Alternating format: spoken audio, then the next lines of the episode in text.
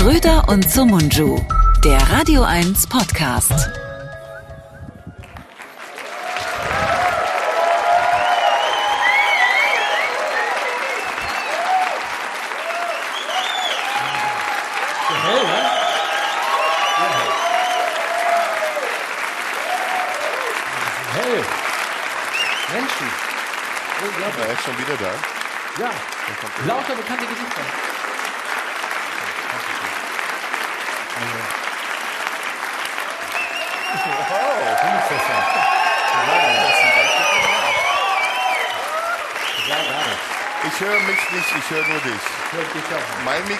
Mikro ist aus. Ja, Ist okay, ich rede. ja, ja, ja, ja, Ja. ja, ja, ja, ja, ja. Ja, hört man dich? Hört man Nee, dich? mein Mikro ist aus. Oh Ah, nee, mein Mikro ist an. Das Mikro ist an. Mein Mikro ist an. Das war ja fast Aber ein jetzt haben wir den Applaus. Unterbrochen, weil wir den das. Applaus verpasst. Die haben gar nicht applaudiert, als wir Nee, rauskamen. die haben super applaudiert. ich habe es nicht gehört. Ich habe schon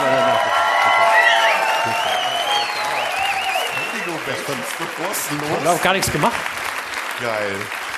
Ja. Das ist ja, Super. Das ist Guck ja- mal, das Beyond Cutty. guck mal da hinten. Beyond 2. Ach, guck mal. Der ist auch Nee, da. nee, da, da, da, steh doch mal auf. Guck mal, das Beyond Pocher? da. Das ist, guck der, das ist der Anbumser von ähm, Amira. Und dahinter ist Pocher mit den langen Haaren, oder? Der hat sich lange Haare wachsen Nee, lassen. das um ist Lisicki. Lisicki. Ah, jetzt. Fiki Fiki Lisicki. Das ist ein Applaus. Das ist ein Applaus wie bei, wie bei Tommy Gottschalk bei Wetten Das. Ja, ja. Aber ohne dass wir rauskamen und vorher. Den haben wir uns erarbeitet. Richtig. Genau. Man merkt schon, das ist die letzte Show. Wir haben nichts mehr zu verlieren. Wir haben nichts mehr zu verlieren, aber sehr viel zu sagen.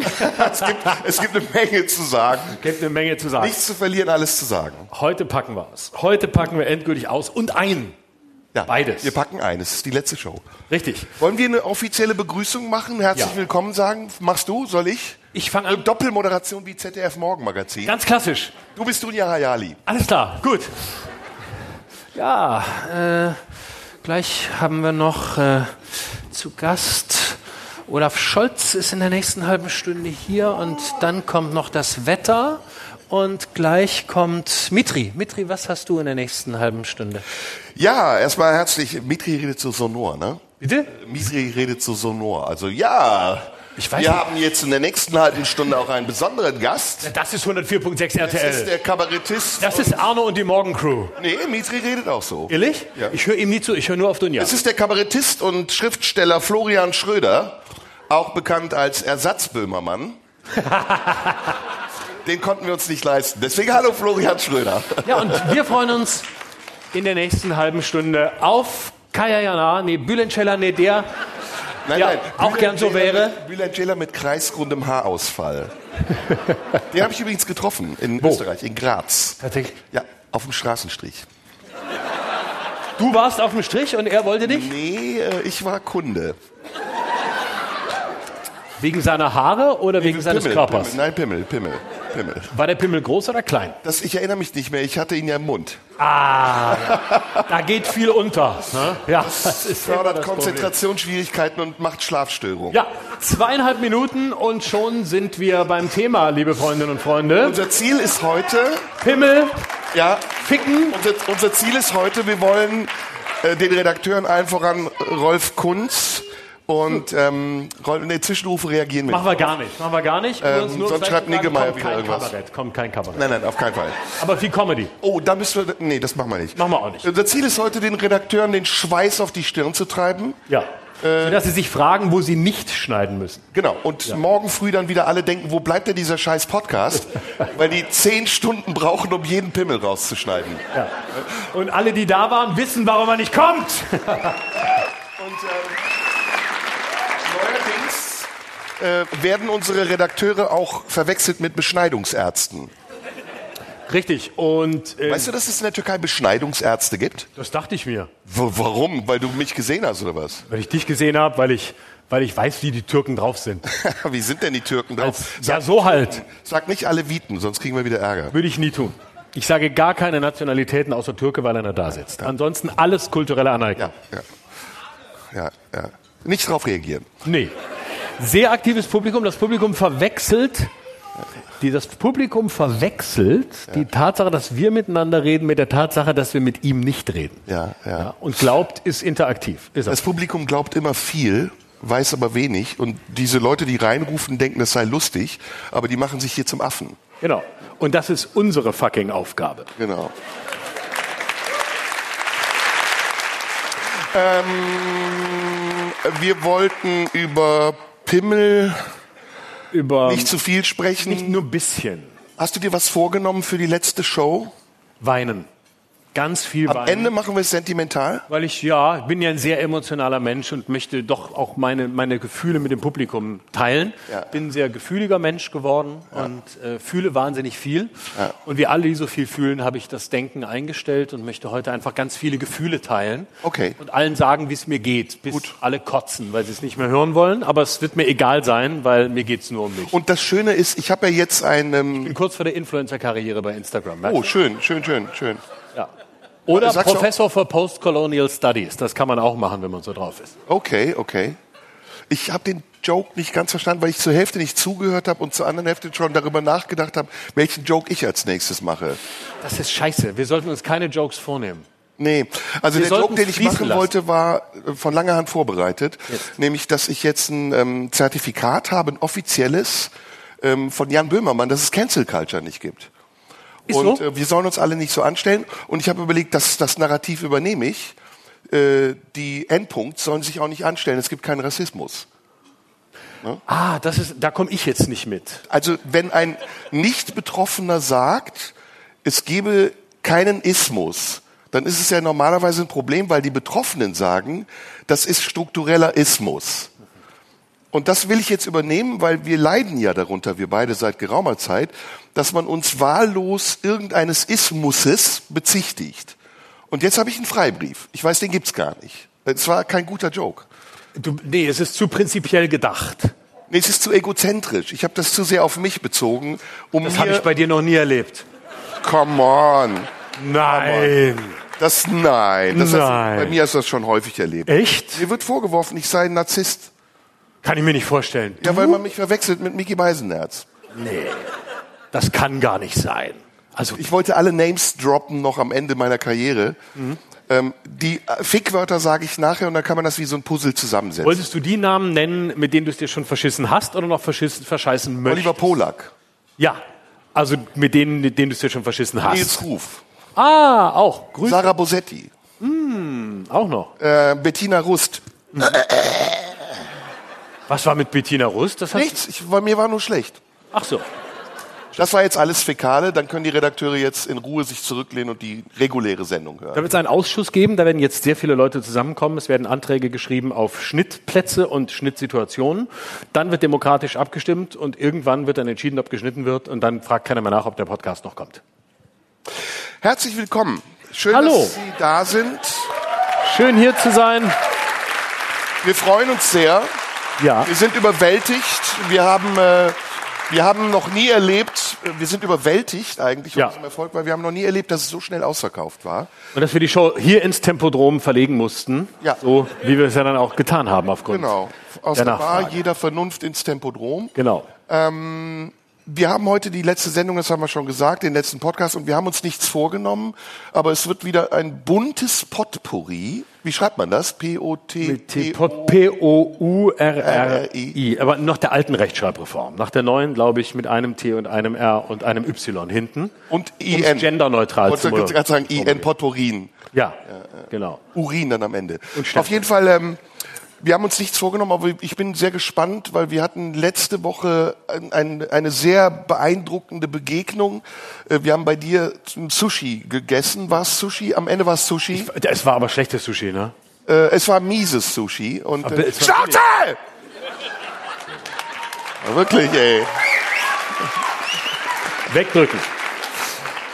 Und ähm, ja, und wir haben uns gefreut jetzt auf diese Sendung, weil wir haben im Grunde genommen letzte Woche alles gegeben und heute können wir es nur noch hängen lassen. Ja. Heute ist der Hidden Track. Genau, der Auf einem. Album. Ne? So, wenn, wenn das Highlight ist vorbei und dann lässt man es so ausfaden, aber man hat als, als Band noch einen Song, den man eigentlich nicht veröffentlichen wollte, aber dann veröffentlicht man ihn doch und dann macht man so hinten raus und glaubt, das kriegt keiner mit. Aber man redet sich ein, es sollen nur die größten Fans mitkriegen. Und genau das ist das Prinzip des Abends. Wie geht's dir? Gut. Sehr gut, ne? Ja, Time of your life? zu viel, zu groß. Zu groß? Ja. Time of your age? Ich fühle mich alterslos. Come on. Nein, wirklich. Ich weiß nicht. How old are you actually? I don't know. I think I'm 19 41? now. 19. 19? For you, I'm 19. In your mind you are 19, but actually, really, you are 41? 44. 44. bin ein Stein- Schnapszahl. The Germans would say it's a Schnapszahl. Ja, ja, ja, ja. And they would celebrate anything that is not to celebrate in that year. Have you ever thought about Have you ever thought about acting in a movie like uh, uh, Inglorious Bastards? Of course, I wait for the Angebot, but I think my English is too good. No, no, no, no, no. That's the main qualification. That's the main qualification for a Glorious Bastard. For English, have, having, having speaking English? Yes. You would be a great SS officer. Really? Really? Why that? Can you talk with this Schnitzel voice? Schnitzel voice? Like, Ich bin Deutsch. Der Panzer fährt Richtung Osten. Wochenschaustimme, gleich sind wir in Stalingrad. In wenigen Minuten erreichen wir den Hauptbahnhof. Wir fahren ein No, no, und no. dann steigt keiner aus. not, not, not, not, no, no, not too German. Ah. Th- That's too German. In You English? have to speak like an English person who imitates German accent. Ah, this now is Deutsche Bundeswehr on the road to wherever. We don't know if we come on. And, Also, and fantasy words like Der Schnitzel goes into the, the concentration camp. oh no, wait, not the, not the words you say. I want to find my own words. And I will, das Schönste ist, wenn, wenn Engländer so versuchen zu sprechen, wie Schwaben Englisch sprechen. Schwaben sprechen das schlimmste Englisch überhaupt. Oh, sag mal, sag mal. Look sag. now, this is the thing. Over Oettinger, there. Oettinger. Look mal, over there. There is this guy. He is, he is coming from Africa, aber das darfst du nicht mehr sagen, gell? Hä? Hat doch Afrika ist verboten. Politische Correctness. Ist cancelled worden. Weißt du, so. Ich kenn's. Afrika ist cancelled worden. Nein, Afrika wurde nicht gecancelt, aber doch sagen Afrika. Hello, where you from? Vom Nigeria. Afrika darf ich nicht mehr sagen. Ne, so. Das Geile, wenn du Schwäbisch sprichst, ist, man hört nur so ein Geschnattere. Ja, ich auch. Das ist echt irre. Der neue Führer kommt aus Schwaben. Boris Hiermit Palmer ist auf dem Weg dahin. ich, hiermit erkläre ich den Beitritt meiner Heimat ins Deutsche Reich. Das wäre geil, wenn Hitler so eine schwäbische Schnatterstimme gehabt hätte. Es wäre nichts geworden. Es wäre nichts geworden. Und es hätte, also die Stimme hat er, aber der Dialekt wäre der falsche gewesen für die Karriere, die er gemacht hat. Was gibt's denn für Hitler-Zitate, die wir auf Schwäbisch machen können? Flink wie Windhunde, Ja, das ist gut. hart wie Krupp, nee, du Kruppstahl. Wie Kruppstahl, Hart wie Kruppstahl. zäh wie Leder. Zäh wie Leder. Du musst, du musst immer beim E aufs Eng. Ich zäh wie Leder. Zäh wie Leder, Der Zweite Weltkrieg wäre, zäh wie Leder. ich zäh wie Leder, hart wie Kruppstahl. Ruhig. Der Zweite Weltkrieg wäre verhindert worden, wenn Hitler Schwabe gewesen wäre, meine Damen und Herren. Es- wäre eine andere, es wäre eine andere Welt. Ja. Also dir geht's gut. Ja. Wie geht's dir? Mir geht's wie immer schlecht. Warum?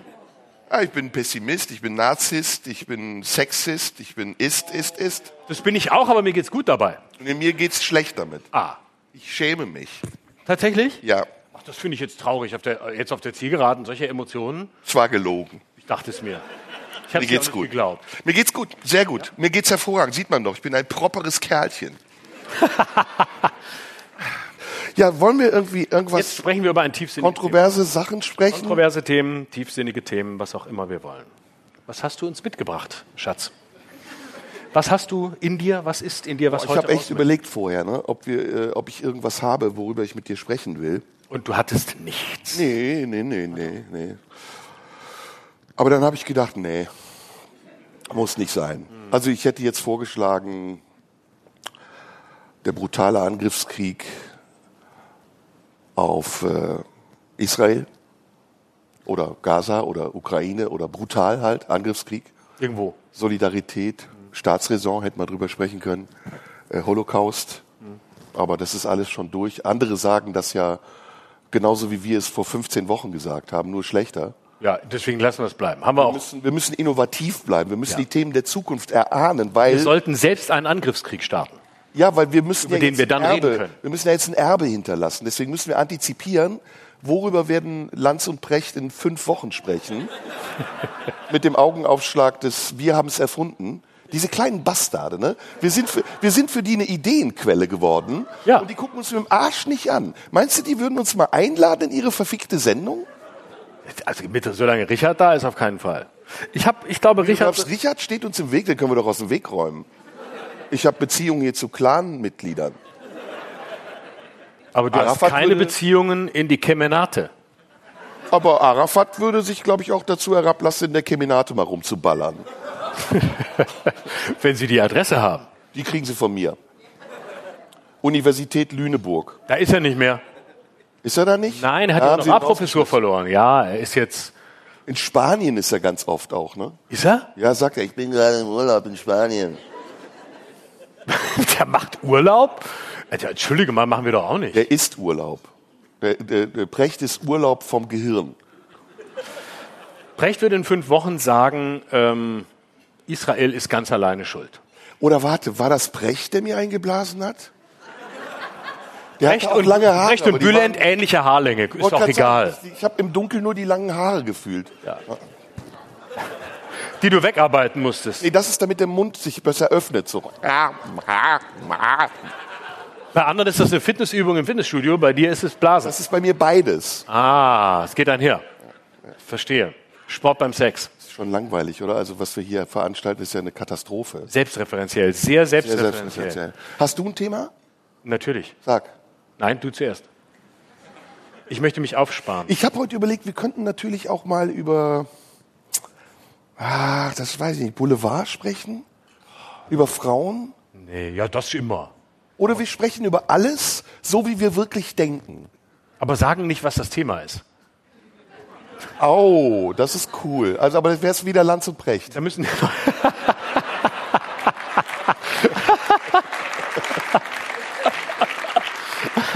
Das, das wäre ein bisschen wie Jeopardy früher, weißt du, wo die Antwort kam und musste man die Frage dazu finden. Ich habe übrigens, Wir grad reden über ein Thema und dann müssen die Leute das Thema erraten. ich habe übrigens gerade eine geniale Idee, wie wir uns nennen, wenn wir unser Comeback haben. Wie denn? Schwanz und schlecht.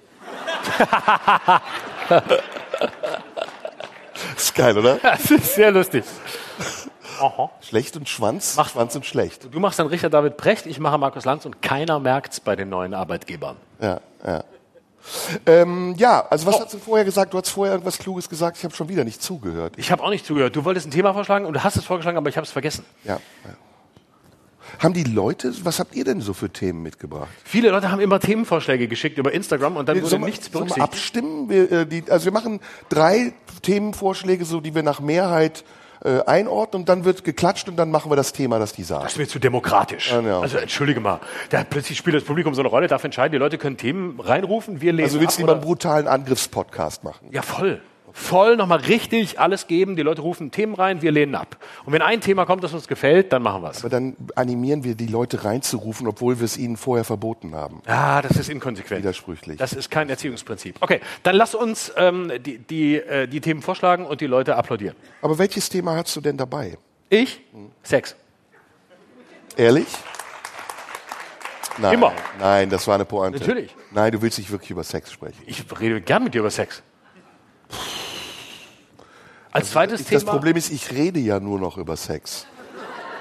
Das ist weiß. das Schlimme. Ich würde ja gern Sex haben. Ja, ich will endlich mal drüber reden, weil ich so wenig Gelegenheit dazu habe. Und ich bin Narzisst? Nein!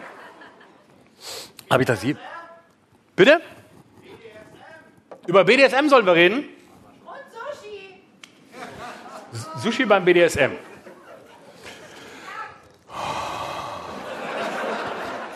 Halt, halt es einfach aus. Halt es einfach aus. Lass diese, diese Wut nach, lenk die nach innen. Für mich ist es gerade ein bisschen wie BDSM und ich bin Sub, obwohl ich nicht sein will. Das ja, ja, ja. So, BDSM? Nein, bist du Baller? Taxi, Dummheit. Ich würde gerne über Dummheit sprechen. Sehr gut. Machen wir. das ist ein geiles Thema. ein Ich habe ein Thema. Bevor ich, bevor ich gekommen bin, ist mir ein Thema eingefallen. Jetzt fällt es mir wieder ein. Bevor du verbal oder Nee, sexuell gekommen bist. Come on, come on. Nicht jede Steilvorlage nutzen. Der war so Nicht schön. jede Steifvorlage nutzen. Dann selber es machen. Steif sind die Stofftiere meiner Kindheit. Ganz Weißt du, woran du dumme Menschen, also wo, es- etwas gibt, wo du dumme Menschen beobachten kannst? Überall. Nee, Auf der Straße. nee. Auf dem In Weihnachtsmarkt. der Right Now App. In der Right Now Kennst du App? die Right Now App? Das ist dieses Taxi-Ding, wo du Free Now. bestellst. Äh, Free Now, sorry, nicht Ja. Right Now. Kennst du die? Natürlich, die habe ich. Kennst du, kennst du? So, und wenn du dann ein Taxi bestellst, Die Hölle. musst du nur gucken, wie der fährt. das ist so geil. Ja. Ist, der hat jetzt, der hat ja ein Navi-System, ne? Da sieht er ja mit einem blauen Punkt, wo du bist. Und du, du bestellst den und dann fährt er. Und dann rufst du an, da ist dann irgend so ein Arab-Aslak dran. Mohammed Chakr oder was weiß ich. Ich sag, wo sind Sie? Alhamdulillah, ich komme gleich. Du Arschloch, ich hab dich bestellt. Du gehörst mir. In dem Moment, in dem ich das auf Bestätigung klicke, bist du mein Sklave und hast nicht da rumzugurken in der Pampa. Und dann das Allerbeste daran merkst du, dass die richtig dumm sind, ist, die kommen näher, du stehst schon auf der Straße und dann fahren die an dir vorbei. Ja. Und du machst, Alter! Rufst ihn wieder an. Du bist an mir vorbeigefahren, du Aslak! Und dann sagt, Alhamdulillah, ich komme gleich. Alter, das sind so dumme Menschen, habe ich noch schon lange nicht mehr gesehen. Ich erlebe Doch das eben. Gleiche, nur mit Berliner Taxifahrern. Niemals würde ich diesen Akzent machen, aber es ist immer, aber tatsächlich ist diese App, ich, ich mochte die einst. Ich hasse aber die mittlerweile. mittlerweile ist es so, es ist wirklich, das, das Schlimme ist auch, der, der, der, der, der GPS funktioniert nicht. Es wird prinzipiell eine falsche Hausnummer angezeigt und dann siehst du, ach, das ist eine falsche Hausnummer und dann kommt er irgendwann an und dann steigst du ein und die, das Navi von denen ist das absolut beschissenste Navi. Nein, der Typ ist einfach gibt. beschissen. Nein, es liegt am, am Navi Navi. ist total So, okay. wir wollen sehen, ich fahr jetzt los. Ja, genau, dahin. Na ja, das Navi sagt, da müssen wir unten rum, sage ich. Und ich, weißt du, was ich mittlerweile mache? Ich, ich vergleiche äh, bei Taxifahrten die Fahrt bei Google Maps. Das ist das Geilste. Ich habe Google Maps vor mir und gucke, ob der den Weg fährt, den Google Maps Ja, vorgibt. ja, und häufig weiß Google Maps mehr als der Taxifahrer. Und dann sehe ich schon, äh, der fährt auf eine Sperrung zu, von der er noch nichts weiß, aber ich und Google Maps. Und dann sage ich, die Straße ist gesperrt. Was ist? Die Straße ist gesperrt. Ich fahre weiter, ist offen. Nein, ist gesperrt. Fahren Sie nicht, fahren Sie rechts. Wer ist Fahrer? Ja, Sie. Ja, also fahr ich. Nein, ich weiß es hier trotzdem. Nee, ich fahr geradeaus. Oh, ist gesperrt. Ja, hab ich doch gesagt. Fahr in die andere Richtung. Fahren wir in die andere Richtung. Mach die Uhr aus. Nee, kostet nicht viel extra. Kostet nicht viel extra. Doch, sind schon drei Euro mehr. Nee, das wäre das gleiche gewesen. Nein, ich fahre eine Strecke jeden Tag. Dann hat sich der Taxipreis geändert. Nein, nein, dann nicht. Ja, immer schön. Lass uns doch mal hier so ein bisschen so eine Charts der Dummheit machen. Weil, also, trotz der Gefahr, dass wir uns dann als arrogante Wichser entlarven. Das ist zu spät. Sind wir. Aber ey, ich habe eine dumme, also eine dumme, kann man das sagen, wir werden gefilmt, ist egal. Äh, arbeite ich bei einer Tankstelle, wo ich immer tanken gehe. Und ich gehe ja, weil ich, du weißt, ich bin ja Menschenfeind, ich bin ja Misanthrop. Und deswegen tanke ich immer früh morgens um halb sechs, wenn die Tanke aufmacht.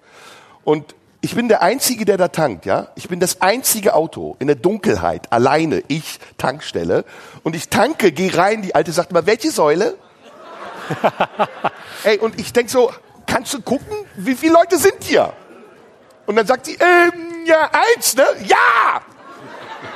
Und dann kommt dieser Fragenkatalog. Sammeln Sie Club Smart Punkte? Nein! Haben Sie eine Payback-Karte? Fotze!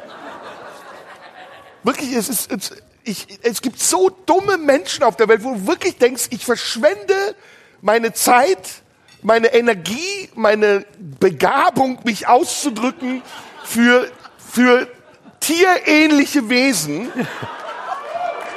die Rechte haben wie Könige. Das Schlimme ist ja, dass dumme Leute mittlerweile so viele Rechte wie Könige. Wenn du die in ein Reservat einsperren würdest, an dem so Schilder sind, Vorsicht, nicht nähern, Dumme.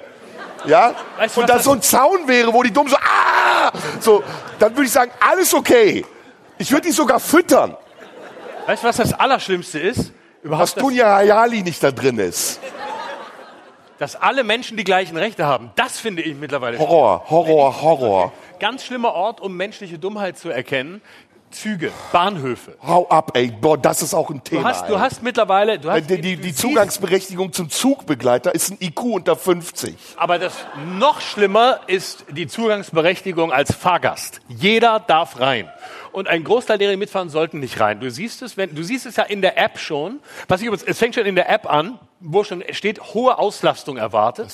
Oder mittlerweile steht da, dass der Zug ausgebucht ist und dann kannst du kein Ticket mehr buchen. Und dann, ich bin Nee, du hast es schon gebucht. Nein, ich habe es oft nicht gebucht, weil ich Und dann ist der Zug Spontanbucher bin. Und dann ist der Zug ausgebucht, dann äh, buche ich den Zug vier Stunden später und dann ist er halb leer. Und dann denke ich, was ist jetzt los? Und wenn es mal voll ist, wenn es mal voll ist, siehst du, wie die Leute immer alle an einer einzigen Tür einsteigen. Drei Türen leer, aber alle stehen da, warten, dass sie reinkommen. Der Zug ist eh schon zu spät. Und dann stehen die da, steigen alle in den gleichen Wagen und dann sitzen der, wenn Sie Wagen 13, wenn Sie Wagen 13, hallo, Wagen 13. Und dann verse- verwechseln sie Sitzplatz Ja, ja. mit Wagennummer. Ja, ja, ja, ja. Noch immer. Das ist mein Sitz. Nein, das ist nicht ihr Sitz. Das ist, das ist mein Wagen. Nein, ist auch nicht dein Wagen. Es ist immer noch dein Sitz, ist mein Wagen. Nein, ihr habt den Wagen gesperrt, den Wagen blockiert. Und dann sitzen sie, da, dann laufen sie den ganzen Zug. Ja, ja. Und überall stehen sie gegeneinander. Koffer immer in der Mitte, immer in der Mitte. Und dann so behäbig. Es wird nichts weggeräumt. meinen Koffer vielleicht mit hochheben? Und dann beugt die sich so über dich, du hast so ihre Titten im Gesicht. Und dann sitzt die dann, dann das Erste, was sie machen, ist dann im Boot Brot auspacken. Dann? Tisch runter Brot auspacken. Und dann mampfen sie in ihrem Scheißbrot, in ihrem minderwertigen Kackleben, wo sie denken, sie würden sich davon noch irgendwie... Noch Boah, schlimmer. Alter, ich gehe kaputt, wenn ich das sehe. Noch schlimmer, es wird direkt das Thai Curry und der Döner ausgepackt. Ja, und, te und telefoniert. Dann Und klingelt Prosecco. Genau, und, und dann, und dann klingelt's.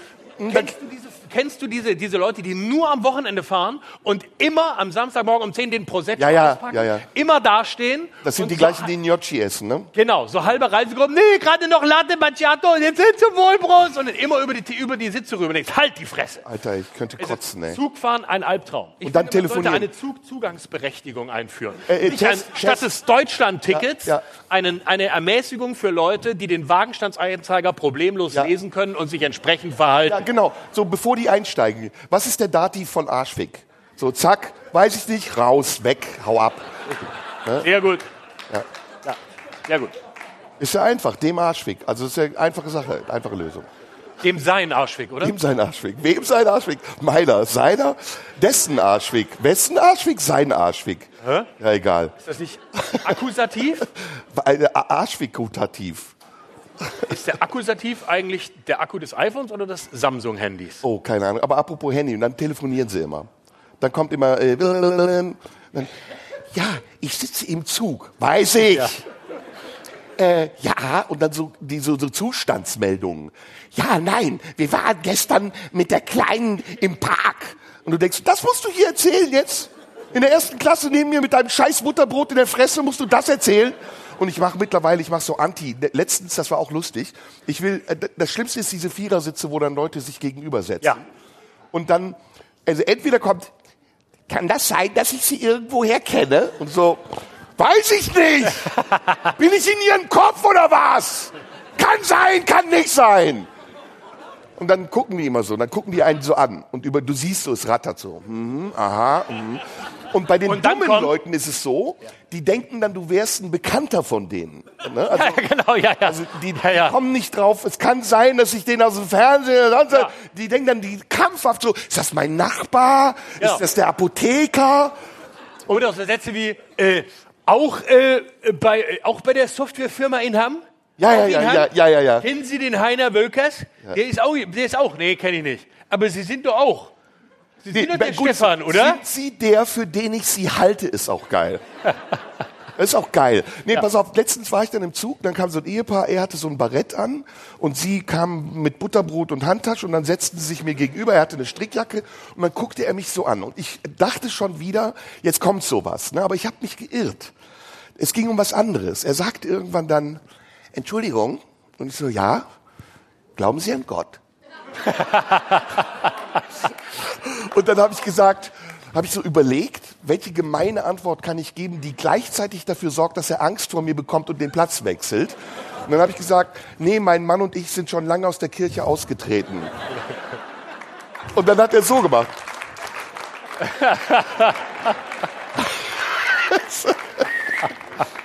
Es gibt sehr viele dumme Menschen auf der Welt. Ja, und schön ist auch, wenn Sie dann sagen, äh, Schauspieler, gell? Und dann sage ich, genau. Ähm, und das aushalten ist das Geilste. Ja, ja, genau, Schauspieler. Dumm ist Und dann sage ich, Ja. äh, Inglorious Bastards. Ja.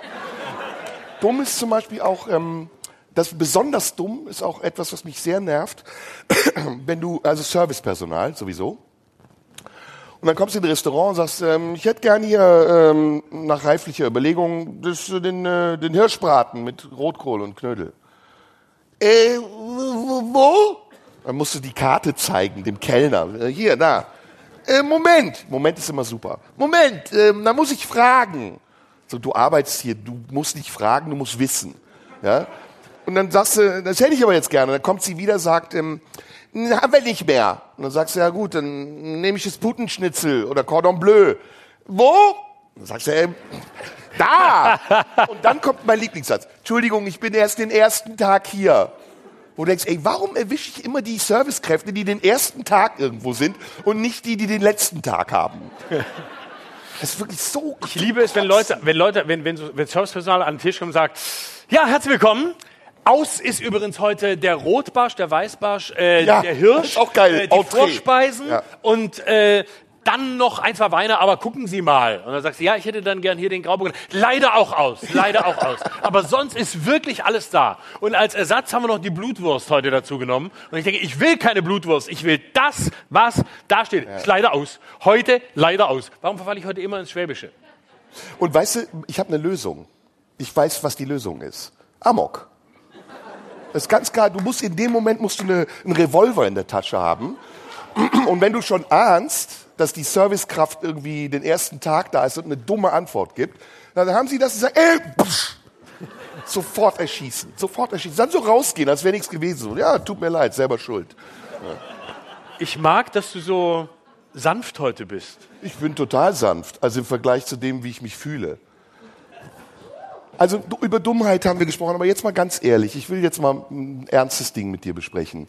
Wir haben vor ein paar Sendungen darüber gesprochen, dass wir darüber, äh, dass wir darüber verwundert sind, dass gerade in Deutschland in dieser Geschichte am, im, im Gaza die politische Linke, besonders die politische Linke, gerade ihr hässliches Gesicht zeigt und äh, sich solidarisiert und das relativiert und viele Dinge in einen Topf schmeißt und wieder dieses extreme Lagerdenken entstanden ist. Für mich, gegen mich, richtig, falsch. Ähm, hast du das Gefühl, dass das sich geändert hat jetzt in den letzten Wochen? Hast du das Gefühl, dass gerade auch im Verlauf dieses Gaza-Konfliktes Menschen, die vorher so kategorisch äh, sich auf eine Seite geschlagen haben, flexibler geworden sind? Oder glaubst du, es ist noch schlimmer geworden?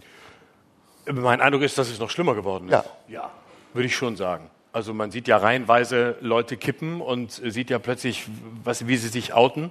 Das fing bei Greta an und geht über viele andere weiter. Und ich habe nicht den Eindruck, dass sich da irgendwas ändert. Und ich habe das Gefühl, dass da eine ganz, äh, eine sehr starre Haltung ist und auch eine Haltung, die mich wirklich zum Teil erschrocken zurücklässt, wo ich mich frage, was ist bei den, was ist da los? Jetzt, jetzt benennen wir das mal, nennen wir das mal beim Namen. Ähm, es gibt ja ein, eine, ein Narrativ in der Linken, besonders in der, in der gesetzten Linken, nenne ich es mal, was sagt, ähm, diese ganze Thematik wird einseitig besprochen. Es gibt ein, ein Dogma, für Israel zu sein und sich auf die Seite äh, Israels zu stellen. Aber in Wirklichkeit wird da den Palästinensern Unrecht getan und es wird mit zweierlei Maß gemessen. Savsan Schäbli zum Beispiel, die postet jeden Tag äh, irgendwelche Berichte über Unrecht, das Muslimen passiert, regt sich da sehr drüber auf, echauffiert sich, engagiert sich, aber kein wirklich ernsthaftes Wort darüber, dass sie Mitgefühl hat mit den äh, Opfern in Israel. Und da frage ich mich, ähm, woher kommt das? Also ist das ein Minderwertigkeitskomplex, der jetzt ausgelebt wird auf dem Rücken derer, die dort sterben, sterben egal woher sie kommen? Ja, also benutzt man dieses Leid der Menschen, um sein eigenes Minderwertigkeitsgefühl zu transportieren und zu kompensieren? Oder ist das Unkenntnis? Also ist es wirklich so dumm, wie wir eben geschildert haben, dass die Menschen schlicht und einfach nicht wissen, was sie da sagen und irgendwas wiederholen? Oder ist es wirklich etwas, was wir nicht sehen? Also sind wir verblendet? Denken wir, ja, man muss sich auf die Seite Israel stellen, weil wir es irgendwo mal gelernt haben, ohne es zu hinterfragen? Also ich glaube, das, das ist eine sehr, sehr vielschichtige Frage. Ich glaube, es, kommt, es ist eine sehr individuelle Frage und es ist äh, eine Frage, wer, wer spricht und aus welchen Gründen. Ich, mein Eindruck ist, dass es häufig ähm, gerade im Moment auf der Seite der Linken eine ähm, Haltung ist, die sehr verfestigt ist. Ich glaube, dass sich zwei Dinge darin im Moment zeigen. Zum einen ein massiv verankerter Antisemitismus innerhalb der Linken, der noch immer nicht aufgearbeitet wurde, der seit Karl Marx eigentlich immer irgendwie da war, sich in unterschiedlichen Ja, Formen vorher. immer wieder gezeigt hat, auch schon vorher. Ich nehme jetzt mal Karl Marx als eine der, eine der, der Geburtsstunden der, der, der Linken.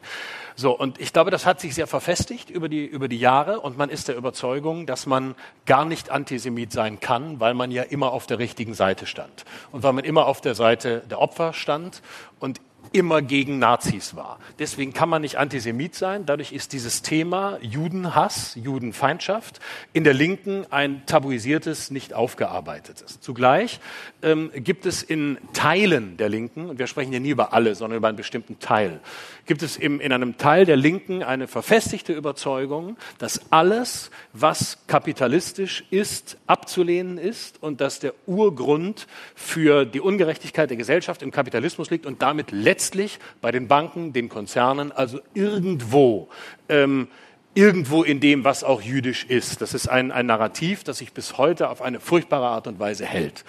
Dazu kommt, dass die Linke seit den 70er Jahren sowas wie einen Islam-Kitsch verfolgt. Es gab ja viele, die in den 70er Jahren aus der Linken äh, zum konvertiert sind, weil es eben das antikapitalistische Moment war und weil es ähm, auch der völlig romantisierte Traum einer irgendwie anderen Welt war.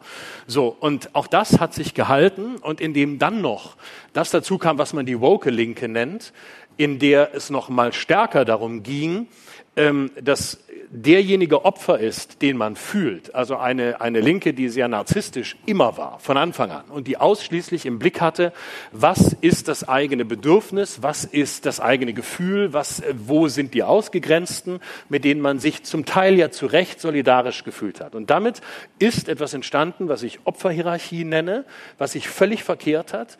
Und es gibt eine Opferhierarchie innerhalb dieser Bubble von, von sogenannten progressiven woken Linken, die sagt, Opfer sind Black Person of Color, was sie zwe zweifelsohne sind, das stelle ich überhaupt nicht in Frage. Afroamerikaner, Muslime, ähm, dann auch noch Indigene, Native Americans, aber nicht so sehr. Und dann verfängt ein Stereotyp, das sagt, Rassismus gegen Weiße kann es nicht geben, aber wenn es das nicht gibt, gibt es auch keinen Rassismus gegen Juden. Und deswegen werden Juden innerhalb der Tatsache, dass sie auf dramatische Art und Weise Opfer waren und sein können, nicht mehr wahrgenommen. Dazu kommt eine gewisse Geschichtsvergessenheit, dass eine bestimmte Generation schlicht offensichtlich über die Geschichte des Antisemitismus und über die Geschichte ähm, der Ausgrenzung in dieser Hinsicht nichts mehr weiß und darum dem Gefühl folgt und dem Gefühl folgt, Opfer müssen die sein, die wir für Opfer halten und das sind im Zweifel die Muslime, was sie zum Teil ja auch sind. Das ist ja auch eine Diskussion, die man führen kann. Und so kommt diese Situation zustande, in der Leute offensichtlich völlig borniert sind und nicht mehr kontextualisieren können und nicht mehr sagen können, es gibt Leid auf der einen Seite bei den Israelis, es gibt auch Leid bei den Palästinensern. Auf beiden Seiten gibt es Leid, aber beides wird nicht miteinander verglichen, sondern darf für sich angeschaut, erwähnt und ernst genommen werden.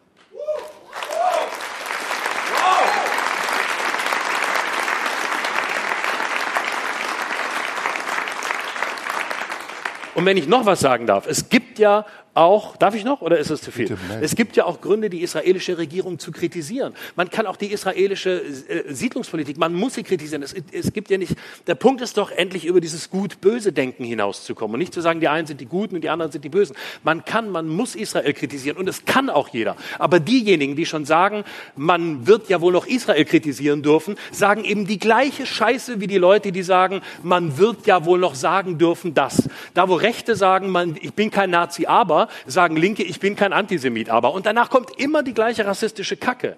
Und natürlich ist die israelische Regierung zu kritisieren, auch die Politik. Und natürlich ist, sind die Palästinenser Opfer der Hamas und natürlich ist Leid auf der palästinensischen Seite. Natürlich, das kann man anerkennen und das ist zu erwähnen. Und beides darf erwähnt werden. Und man darf das auch kontextualisieren. Aber man darf nicht den Fehler machen, aus einer Kontextualisierung eine Relativierung zu machen. Und das ist das Problem, dass relativiert wird und in einen Vergleich gesetzt wird, statt die Unvergleichbarkeit dessen, was am 7. Oktober ist, anzuerkennen.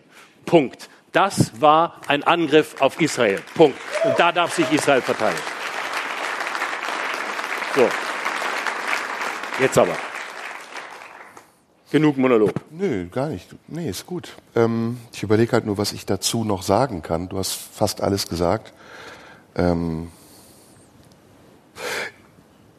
ich kann nur einen anderen Bogen spannen. Also ich habe vor zwei Wochen mit Margot Friedländer gesprochen, die Überlebende des Holocaust, 102 Jahre alt. Und ähm, ich kann das nur jedem empfehlen, sich ähm, das nochmal klar zu machen, was da eigentlich passiert ist. Und wir haben viel zu wenige Menschen, Zeitzeugen, die noch leben, um das zu erleben auch, was da passiert ist. Es war für mich äh, ja wie ein Schock eigentlich. Und ich habe selbst gemerkt, wie meine Erinnerung an das, was meine feste Überzeugung ist, war und bleiben soll, nämlich dass in Deutschland nie wieder Faschismus in irgendeiner Form Platz haben darf, das so ein bisschen getrübt hat. Also dass ich selbst nicht mehr diesen unmittelbaren Bezug dazu hatte. Und als ich sie dann habe sprechen hören, als ich sie gesehen habe, habe ich nochmal gemerkt, welches ungeheure Verbrechen da eigentlich passiert ist.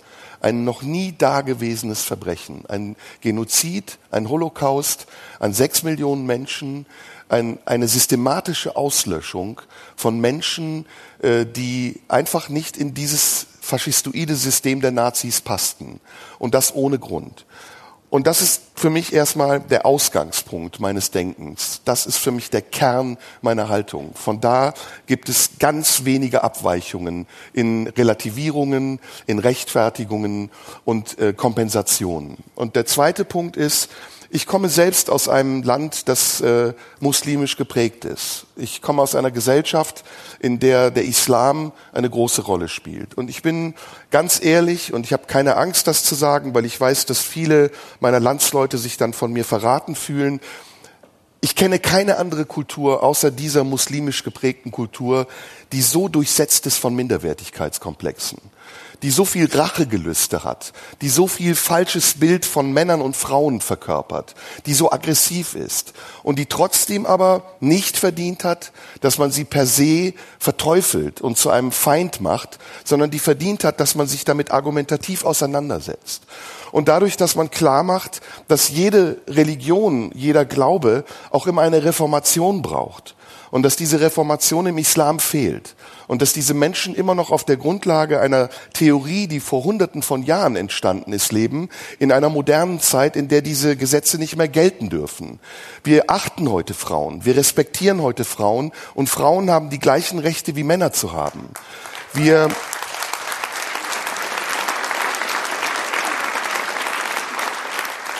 Wir leben nicht mehr in patriarchalischen Verhältnissen, in denen die Männer bestimmen, was richtig und falsch ist, sondern wir leben in einer aufgeschlossenen Gesellschaft, in der Menschen ihre eigene Sexualität entfalten können, in der sie, egal wie sie denken, in welche politische Richtung wir uns auseinanderzusetzen haben mit ihren Ideen und Ideologien, und sie nur dadurch entkräften können, dass wir bessere Argumente als sie haben.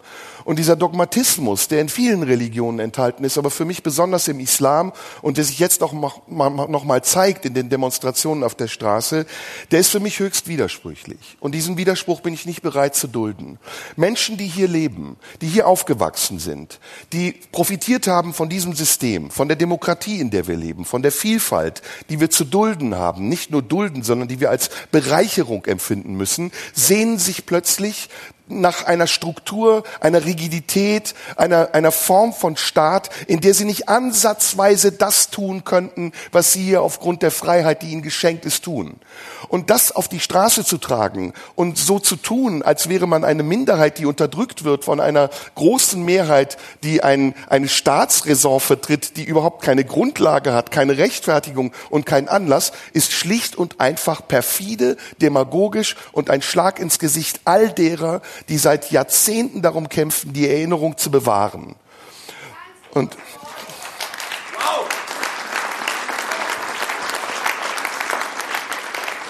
Und ich komme nochmal auf den Minderwertigkeitskomplex zurück. Ich möchte da nochmal ein paar Personen benennen. Eine zum Beispiel, die sich Menschenrechtlerin nennt, die sich ablichten lässt mit Frauen, die ganz klar antisemitisch sind, die Kontakt hat zu Kreisen, die sich ganz deutlich antisemitisch äußern, die darf sich nicht Menschenrechtlerin nennen. Und auch nicht unter der Ägide, dass sie irgendetwas zu sagen hat, was ihren Glauben, ihre Religion, ihre Kultur verteidigt, weil sie es auf eine höchst aggressive Art und Weise macht, die diejenigen bestätigen, die eigentlich in einem Diskurs erstmal Abbitte leisten müssten darüber, warum sie in diesem System überhaupt leben, wenn es ihnen hier nicht gefällt. Das ist das eine. Und es gibt noch viele andere Leute, die ich auf Twitter lese, die mit einer Unverhohlenheit, die von mir eben erwähnte antisemitische Propaganda machen und so tun, als wäre die Hamas gleichzusetzen mit den Palästinensern und sich plötzlich identifizieren und auch ähm, ideologisieren und solidarisieren mit Terror, ohne zu hinterfragen, wie dieser Konflikt eigentlich entstanden ist, woher er kommt und wohin er eigentlich führt. Und wenn wir da jetzt anfangen würden, würde das den Abend sprengen. Das haben wir in, unserer, in unserem Podcast auch schon gemacht. Es gibt eindeutige historische Kontexte und an denen ist nichts zu rütteln. Es gibt eindeutige, es gibt Tatsachen, an denen ist nicht zu rütteln. Israel verteidigt sich in diesem Krieg und ist nicht der Angreifer. Ich kenne keine einzige Moschee in Deutschland, die von Polizei bewacht und beschützt werden muss. Ich kenne keinen einzigen Vorfall, in dem ein Jude auf der Straße einen Moslem angreift, weil er ein Moslem ist. Ich kenne keinen Vorfall, in dem Israelis demonstrieren und palästinensische Flaggen in Deutschland verbrennen. Das Gegenteil kenne ich aber. Jede Synagoge in Deutschland muss beschützt werden von Polizei. Ständig gibt es Übergriffe auf jüdische Menschen, weil sie eine Kippa tragen oder nur irgendwas nach außen tragen, was sie erkennen lässt als Juden. Und solange das so ist, bin ich nicht bereit, das zu akzeptieren und darüber zu reden. Und ich finde, es ist unsere Verantwortung, auch wenn wir diesen Podcast nicht mehr zu machen, diese Erinnerung, die ich bei Margot Friedländer gespürt habe, am Leben zu halten. Denn das ist unsere Waffe gegen Verblendung, gegen, Demokratie, gegen Demagogie und Faschismus. Und guck bitte nach Holland. Guck bitte nach Italien. Guck bitte in die Schweiz. Guck nach Ungarn. Überall keimt dieser Ungeist wieder auf. Und in Deutschland stehen die Nazis in den Startlöchern. Höcke lacht sich ins Fäustchen. Der spielt ein ganz verlogenes Spiel. Er ist heute auf der Seite Israels und noch vor zwei Jahren sagt er, es gibt kein anderes Land, das sich wie Deutschland ein Mahnmal der Schande in seiner Hauptstadt gesetzt hat. Höcke bezeichnet das Holocaust-Denkmal als Mahnmal der Schande und er verschanzt sich hinter Doppeldeutigkeit und Ironie, wenn er danach gefragt wird. Jetzt sagt er, wir stehen auf der Seite Israels, weil er weiß, dass seine Klientel im Moment keine andere Wahl hat, weil sonst würden sie auf der Seite der Palästinenser stehen und das Feindbild der Muslime damit erschüttern. Es ist so hinterhältig und so gemein und da machen Linke ja, Linke mit Nazis gemeinsame Sache. Sie breiten ihnen den roten Teppich aus und sie sind so undifferenziert, wie man nur sein muss und sein kann, um dieses perfide Narrativ aufrechtzuerhalten. Und dagegen müssen wir uns mit aller Kraft stemmen.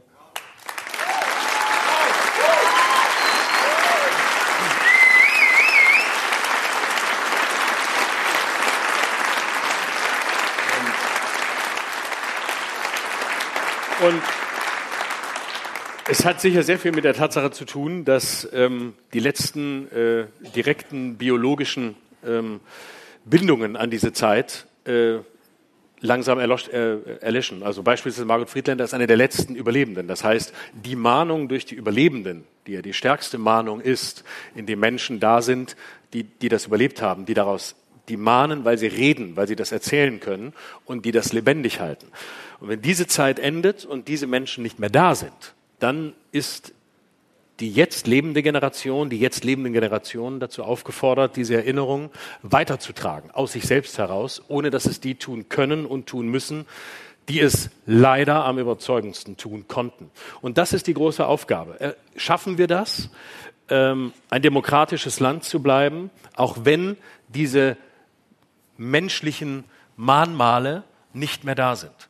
Halten wir das aus? Sind wir dafür demokratisch genug? Und im Moment habe ich die große Sorge, ähm, und die teile ich absolut mit dir, ähm, dass wir da auf gefährlichen Pfaden sind und dass die Ernsthaftigkeit der Gefahr nicht gesehen wird, äh, international nicht gesehen wird. Und dass nicht gesehen wird, was eigentlich hinter diesen Bewegungen steht und dass die Idee, ähm, sich jetzt hinter Israel zu stellen, natürlich genau wie du sagst, sehr durchdacht ist und ganz gezielt eingesetzt wird, um den Hass auf Muslime zu schüren. Und es gab, vielleicht hast du das mitbekommen vor zwei Wochen, ähm, hier in, in Berlin, an der Universität der Künste, einer Uni, zu der ich ein sehr nahes Verhältnis habe, ähm, eine Performance, wo 100 Studierende ähm, eine Performance gemacht haben mit äh, schwarzen Masken, mit schwarzen Corona-Masken und blutverschmierten Händen und ähm, eine Aktion gemacht haben, in der sie Israel vorwarfen, einen Genozid an den Palästinensern zu verüben. Schon das Wort höre in dem Zusammenhang wird mir echt schlecht. Wirklich. 100, 100, 100 Studierende und es, äh, ich habe auch nur darüber, darüber gelesen, es gab in der FAZ einen sehr spannenden und äh, ziemlich entsetzlichen ähm, Text darüber, wie das abgelaufen ist.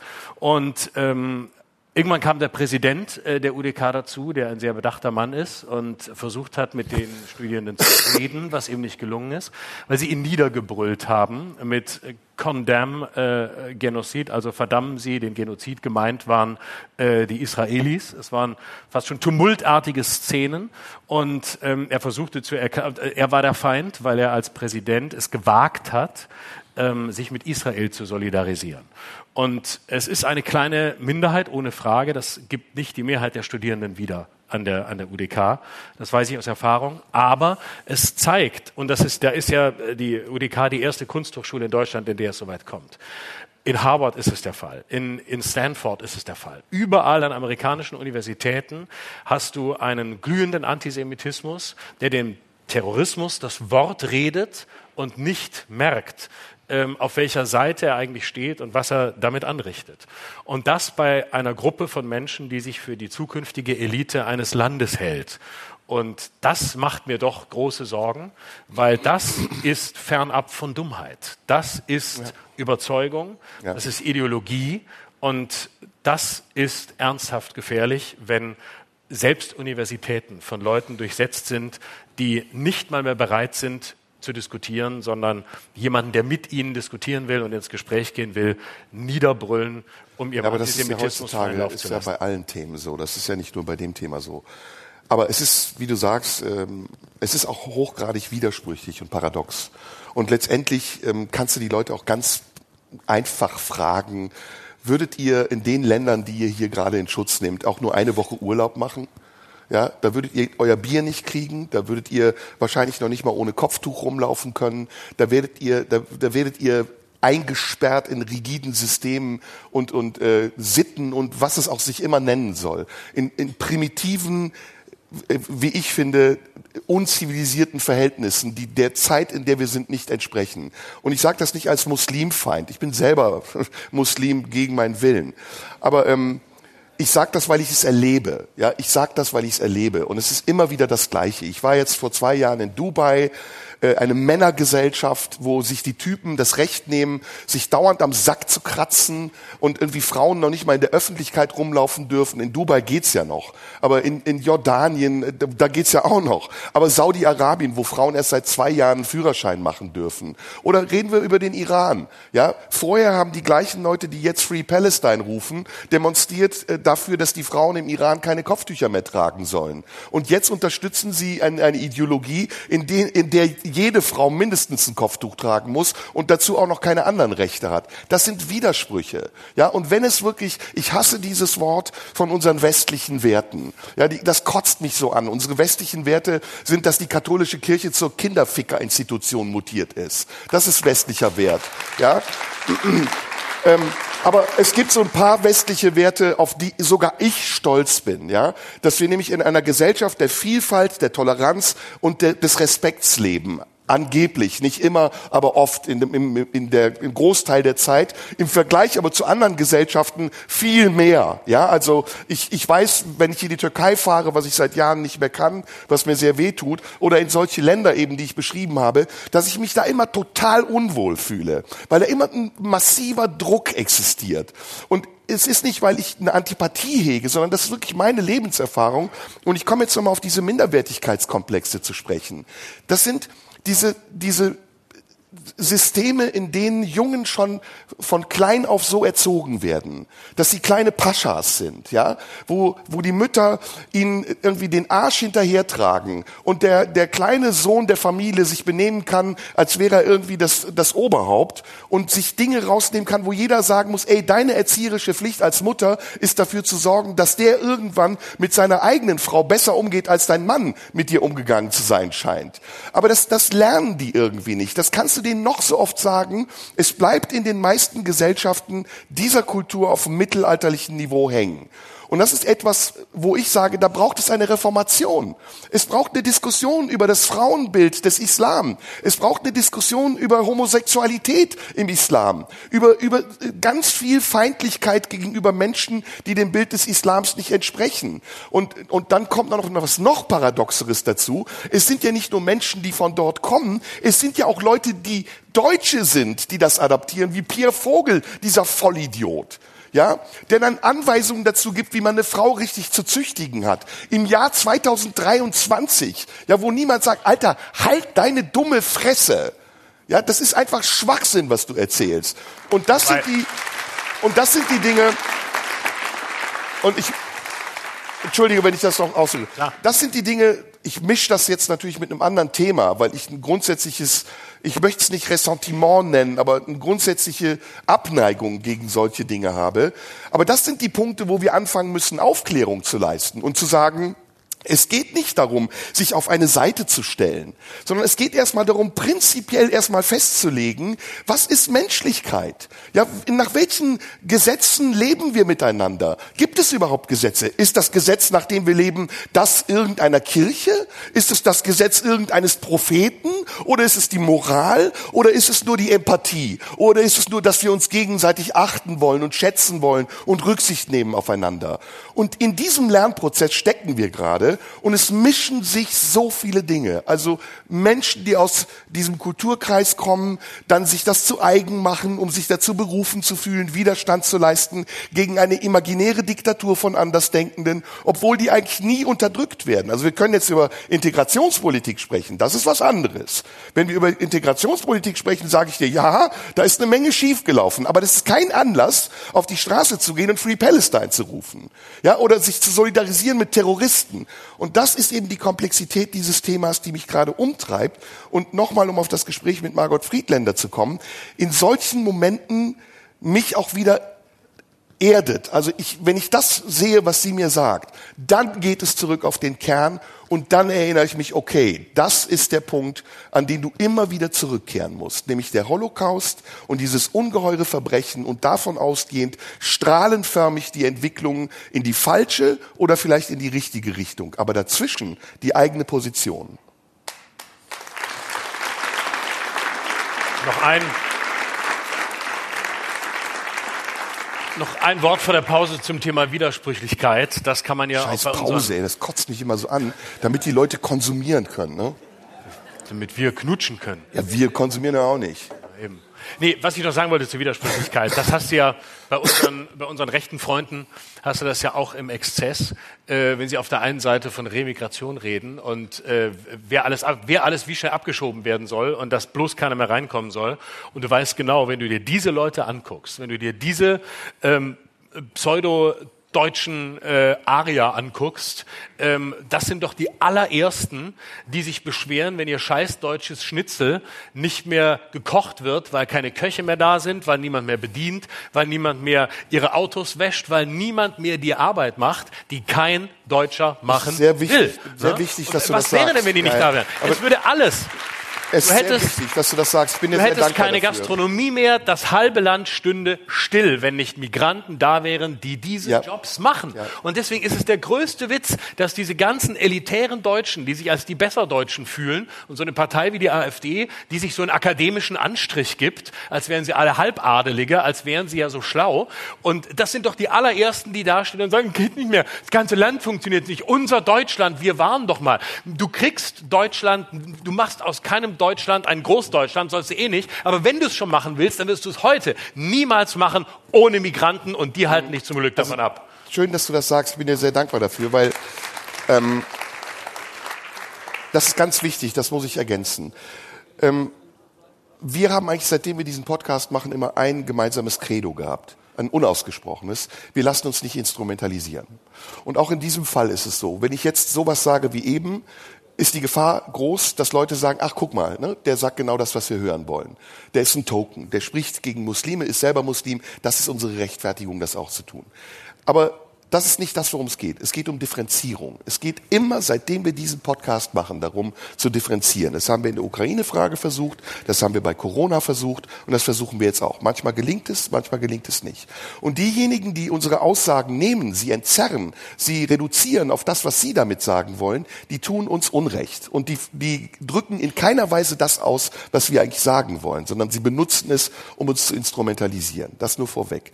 Das andere ist, dass du natürlich recht hast. Ne? Also die, die Balance zwischen Deutschland ist ein Einwanderungsland und wir müssen endlich aufhören, unsere politischen Debatten auf dem Rücken von unschuldigen Menschen auszutragen.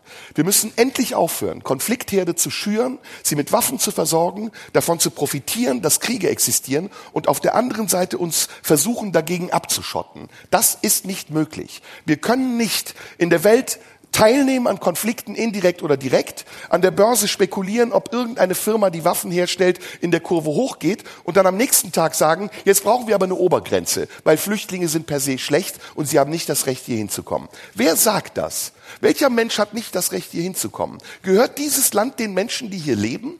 Ist das ein Eigentum, den wir besitzen? Oder ist das Zufall, dass wir hier sind? Ändert sich die Konstellation nicht auch jeden Tag, in der wir hier sind? Sind wir alle originär deutsch oder darf ich mittlerweile auch Deutscher sein? Und jetzt kommt die zweite Seite. Das ist eine Aufgabe für die Menschen, die in Deutschland leben und die vielleicht akzeptieren müssen, dass dieses Deutschland ein sehr wandelbares Konstrukt ist.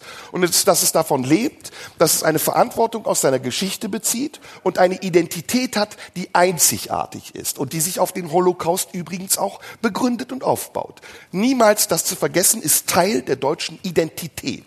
Und es gibt einen anderen Teil, das ist nämlich, dass die Menschen, die hier leben, die nicht aus Deutschland kommen, die Pflicht haben, sich mit diesem Land zu identifizieren. Ja, und deutsch zu sein, gefälligst deutsch zu sein und nicht edeldeutsch zu sein und in Momenten, wo es ihnen Kram passt, zu sagen, naja, ich komme ja nicht von hier und dann wiederum, wenn es ihnen in anderen Kram passt, zu sagen, ich bin aber Deutscher. Entscheid dich. Also ich habe diese Entscheidung auch treffen müssen. Sie war bitter und sie hat sehr weh getan. Sie tut heute auch noch weh. Und ich verleugne gar nicht meine türkische Herkunft. Ich sage nicht, dass ich türkische Anteile in mir habe, dass ich die Türkei liebe, dass ich die Sprache liebe, dass ich die Kultur liebe. Aber ich bin Deutscher. Ich lebe in diesem Land. Ich bin hier aufgewachsen. Dieses Land hat mir alles gegeben. Es hat meine Ausbildung bezahlt. Es hat mich unterstützt, wenn ich kein Geld hatte. Es hat mir Sprache, Bildung und Kultur beigebracht. Und warum soll soll ich diesem Land in den Arsch treten? Warum soll ich dieses Land verraten, wenn es mir so viel Gutes getan hat? Ich schulde diesem Land meine Loyalität.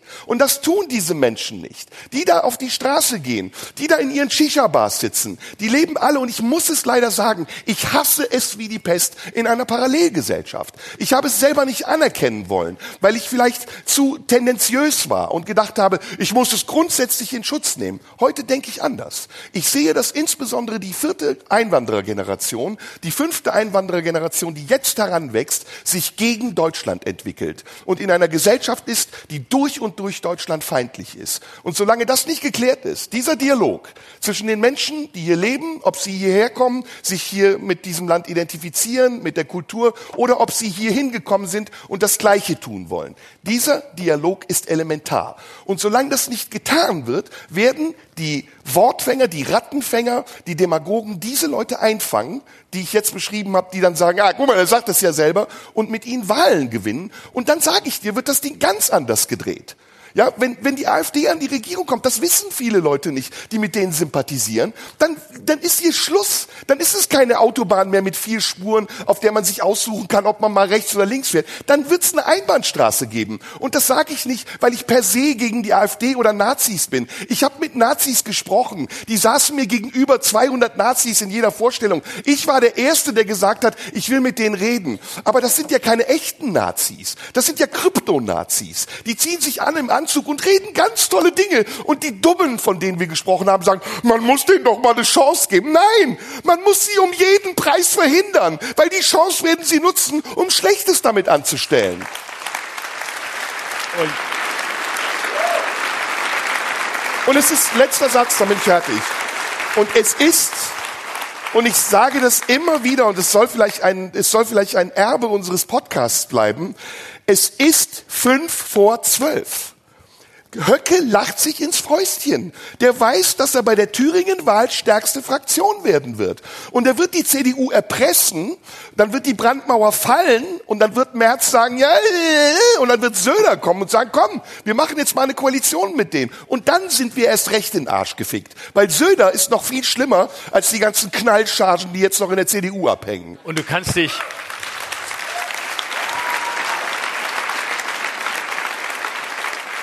Und du kannst dich, du kannst dich darauf verlassen. Habe ich schon über Baerbock die- was gesagt? Nee, musst du, la- lass bleiben. Spaß ja auf, Spaß ja auf.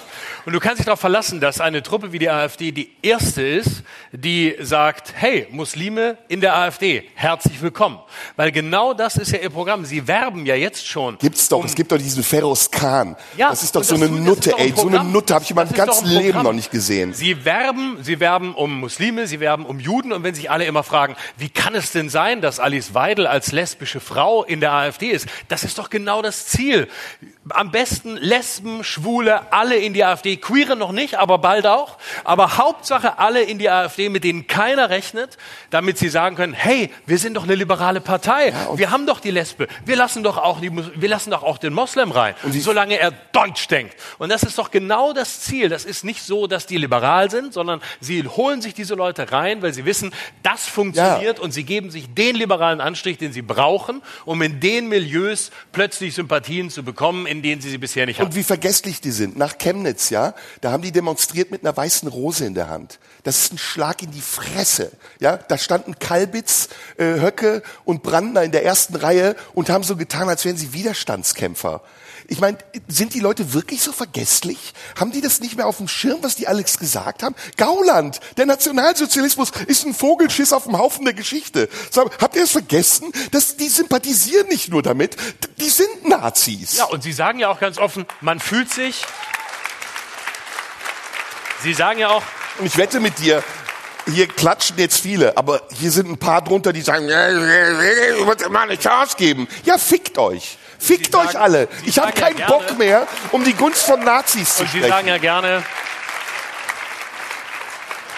Sie treiben es ja so weit, dass Sie sagen, man wird ja als Deutscher heute so ausgegrenzt wie Sophie Scholl und Anne Frank. Ne? Und sowas kommt ja auch aus genau dieser Richtung, um sich als das Opfer zu generieren, das Sie gerne sein möchten, weil Sie wissen, und da sind wir wieder bei dem Punkt, wo Sie, sich, wo Sie sich aber auch mit vielen Linken treffen, nämlich in einem widerlichen Opfermythos, in einem Opferkitsch. Und das ist ein, eines der großen Probleme der Gegenwart, dass es so angesagt ist, sich einem, in einen Opfermodus zu begeben und von da aus die barbarischsten Dinge zu tun und zu sagen.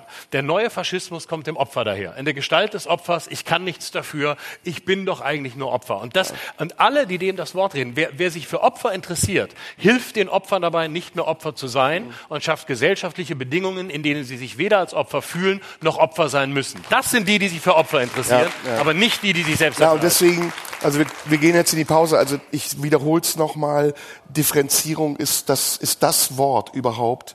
Und ich will, ich will mich nicht mit Deutschen solidarisieren, die mir erklären, was Deutschsein bedeutet. Ich will mich aber auch nicht mit Migranten solidarisieren, die sich als Deutsche ausgeben und Deutschland hassen. Sondern ich will einen Weg finden, wie wir dieses, dieses wunderbare Land, das ist wirklich ein, wenn du es vergleichst mit vielen anderen Ländern, ein, ein außergewöhnliches Land, gerade auch aufgrund der Geschichte, über die ich gesprochen habe, wie wir das bewahren können vor dem Angriff derer, die dieses Land in seiner Konstitution auseinandernehmen und in Frage stellen wollen.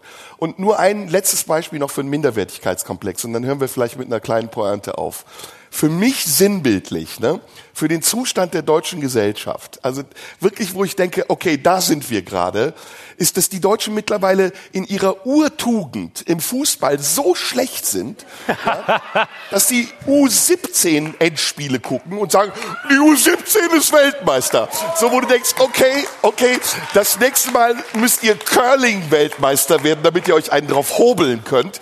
Also, die, es ist vorbei. Es gibt diese deutschen Tugenden nicht mehr. Und das ist auch schön. Deutschland muss auch mal lernen, letzter zu sein. ja. Wir machen eine Pause. Pause, machen wir Pause, oder? Ja. Dankeschön. Bis gleich. Bis gleich.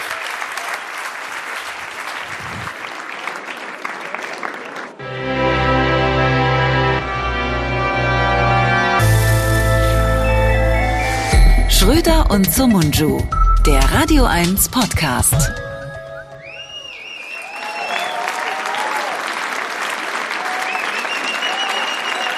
Ich bin dagegen gelaufen. Vorsicht. Einfach, ich bin einfach dagegen gelaufen, hab nicht hingeguckt. Der elegante Gang hat gefehlt. Einfach gegen den Tisch. Jetzt ist zweite Halbzeit und ich laufe einfach gegen den Tisch, als wäre ich noch nie auf einer Bühne gewesen. Weil du zu viel getrunken hast. Meinst du? Bin ich zu besoffen? Ja, ja, Ja, ich schon, ne? ja, ja, Merkt man auch. Von Anfang an, ne? ja. Ja, ich habe es gemacht wie Gerhard Schröder. Ich habe schon heute Morgen angefangen. Ach, Ich dachte wie Karl Lauterbach. Karl Lauterbach, der trinkt doch gar nichts. Womit wir beim Thema wären, Corona, da haben wir schon lange nicht mehr drüber gesprochen. Gibt's das noch? Ja, ich habe äh, heute die Inzidenz gelesen, rat mal, in Die Berlin. ist relativ hoch, ne? Nee, 37. Wie viel? 37. Ehrlich? Ja. Aber ich höre ständig von Leuten, die Corona haben. Du auch? Nee. Nee? Du, Doch, doch, du bist doch, halt doch. nur mit Geimpften unterwegs. Ich habe halt auch die Guten auf meiner Ja, ja, Seite. ja. ähm, pass auf. Wir wollen ja, heute ist ja letzte Sendung und vielleicht können wir so ein bisschen, ich habe eben überlegt, nicht Resümee, aber nochmal ein paar Themen, die wir besprochen haben, an, andeuten. Eins haben wir ja schon besprochen. Und dann vielleicht zum Schluss äh, drüber nachdenken, so ganz pathetisch, was wir hinterlassen wollen. Oh ja, richtig schön. Wirklich so ein Pflock nochmal in die Erde schlagen. Und aber bitte versprochen Klartext. Also auch Namen nennen, äh, Fäkalbegriffe, Beschimpfungen. Ja. Alles, was justiziabel ist. Keine Angst, weil nach uns die Sintflut. Genau. Arschlecken. Und wichtig, wichtig, den Leuten sagen, was von uns bleiben muss. Also Ja. die Geschichtsbücher selber schreiben. Das ist immer nicht den anderen, nicht den Chronisten überlassen, die bauen nur Scheiße. Wollen wir vorab vielleicht nochmal besprechen oder erklären, warum wir aufhören? Nö, das haben wir ausführlich getan. Findest du? Ja, Ich finde, wir könnten es nochmal erklären. erklärt. Ist, ist redundant, wissen die Leute, aber, Aber die Gründe ändern sich doch. Also heute hast du hab- neue Gründe? ich habe neue Gründe. Ah, dann erzähl sie. Ja, also Geld. Du willst weniger Geld verdienen. Nee, ich will- Deswegen hörst du auf. Nee, ich würde schon gerne mehr Geld haben. Also Spotify zum Beispiel oder Podimo. Das Problem ist, wir sind ja kein Partner-Podcast. Weil wenn wir eine Beziehung hätten, dann hätten wir Chancen, bei Podimo unterzukommen oder ne, Aber das Schwanz Problem und ist, schlecht. Wenn, einer, wenn wir uns dann scheiden lassen, dann muss ich den Podcast mit meinem Ex weitermachen. Genau. Ne? Und aber dann habe ich ja, weil vor dir niemanden gab, habe ich ja dann keinen Ex, mit dem ich den weitermachen kann. Und Mhm. dann habe ich ein Problem. Was mache ich dann? Deine Schamlosigkeit einfach für dich behalten. Oder? Also ich finde, ich, ich wundere mich gerade auch über diese Inflation an Schamlosigkeit. Das ist ja, hat ja angefangen, also mittlerweile ist ja Big Brother, kriegt ja einen deutschen Fernsehpreis, glaube ich. Ne? Also da sind wir jetzt schon angekommen. Das ist Arte. Genau, das ist Arte. Ja. Also eigentlich hat sich das Programm dem Niveau seiner Zuschauer angenähert, statt andersrum. Wie würdest du es bewerten, dass damals, als Big Brother gestartet ist, das ein Riesenskandal war? Ja, ja. Oder äh, Dschungelcamp, als Ja. Dschungelcamp gestartet ist, ein Riesenskandal. Das ist menschenfeindlich. Und über die Jahre hat es sich zum Kult entwickelt und jeder guckt Dschungelcamp. Übrigens insbesondere die akademische Elite, die, der man sonst immer zutraut, dass sie sowas niemals gucken würde, die gucken das zur Entspannung und sagen, wie geil, wenn man sehen, wer dieses Mal drin ist. Und mittlerweile ist das größte Problem von der, von, von, von, äh, von Dschungelcamp, dass niemand mehr die Prominenten kennt, die auch nie Prominente waren, aber jetzt zu Prominenten ernannt werden, damit jemand guckt, wenn sie im Dschungelcamp sind und alle sagen, ach, kannte ich nicht, muss ich mal kennenlernen, aber keiner will sie mehr kennenlernen. Kannst du mir folgen? Ich kann die Schachtelsätze auf jeden Fall verstehen. Hast du zugehört? Ich habe Verständnis, sagen wir mal lieber so. Ich weiß es nicht, mein Lieber. Es ist so, also man kann das ja jetzt, du wirst es Kulturpessimismus nennen, aber man kann es versuchen zu beschreiben.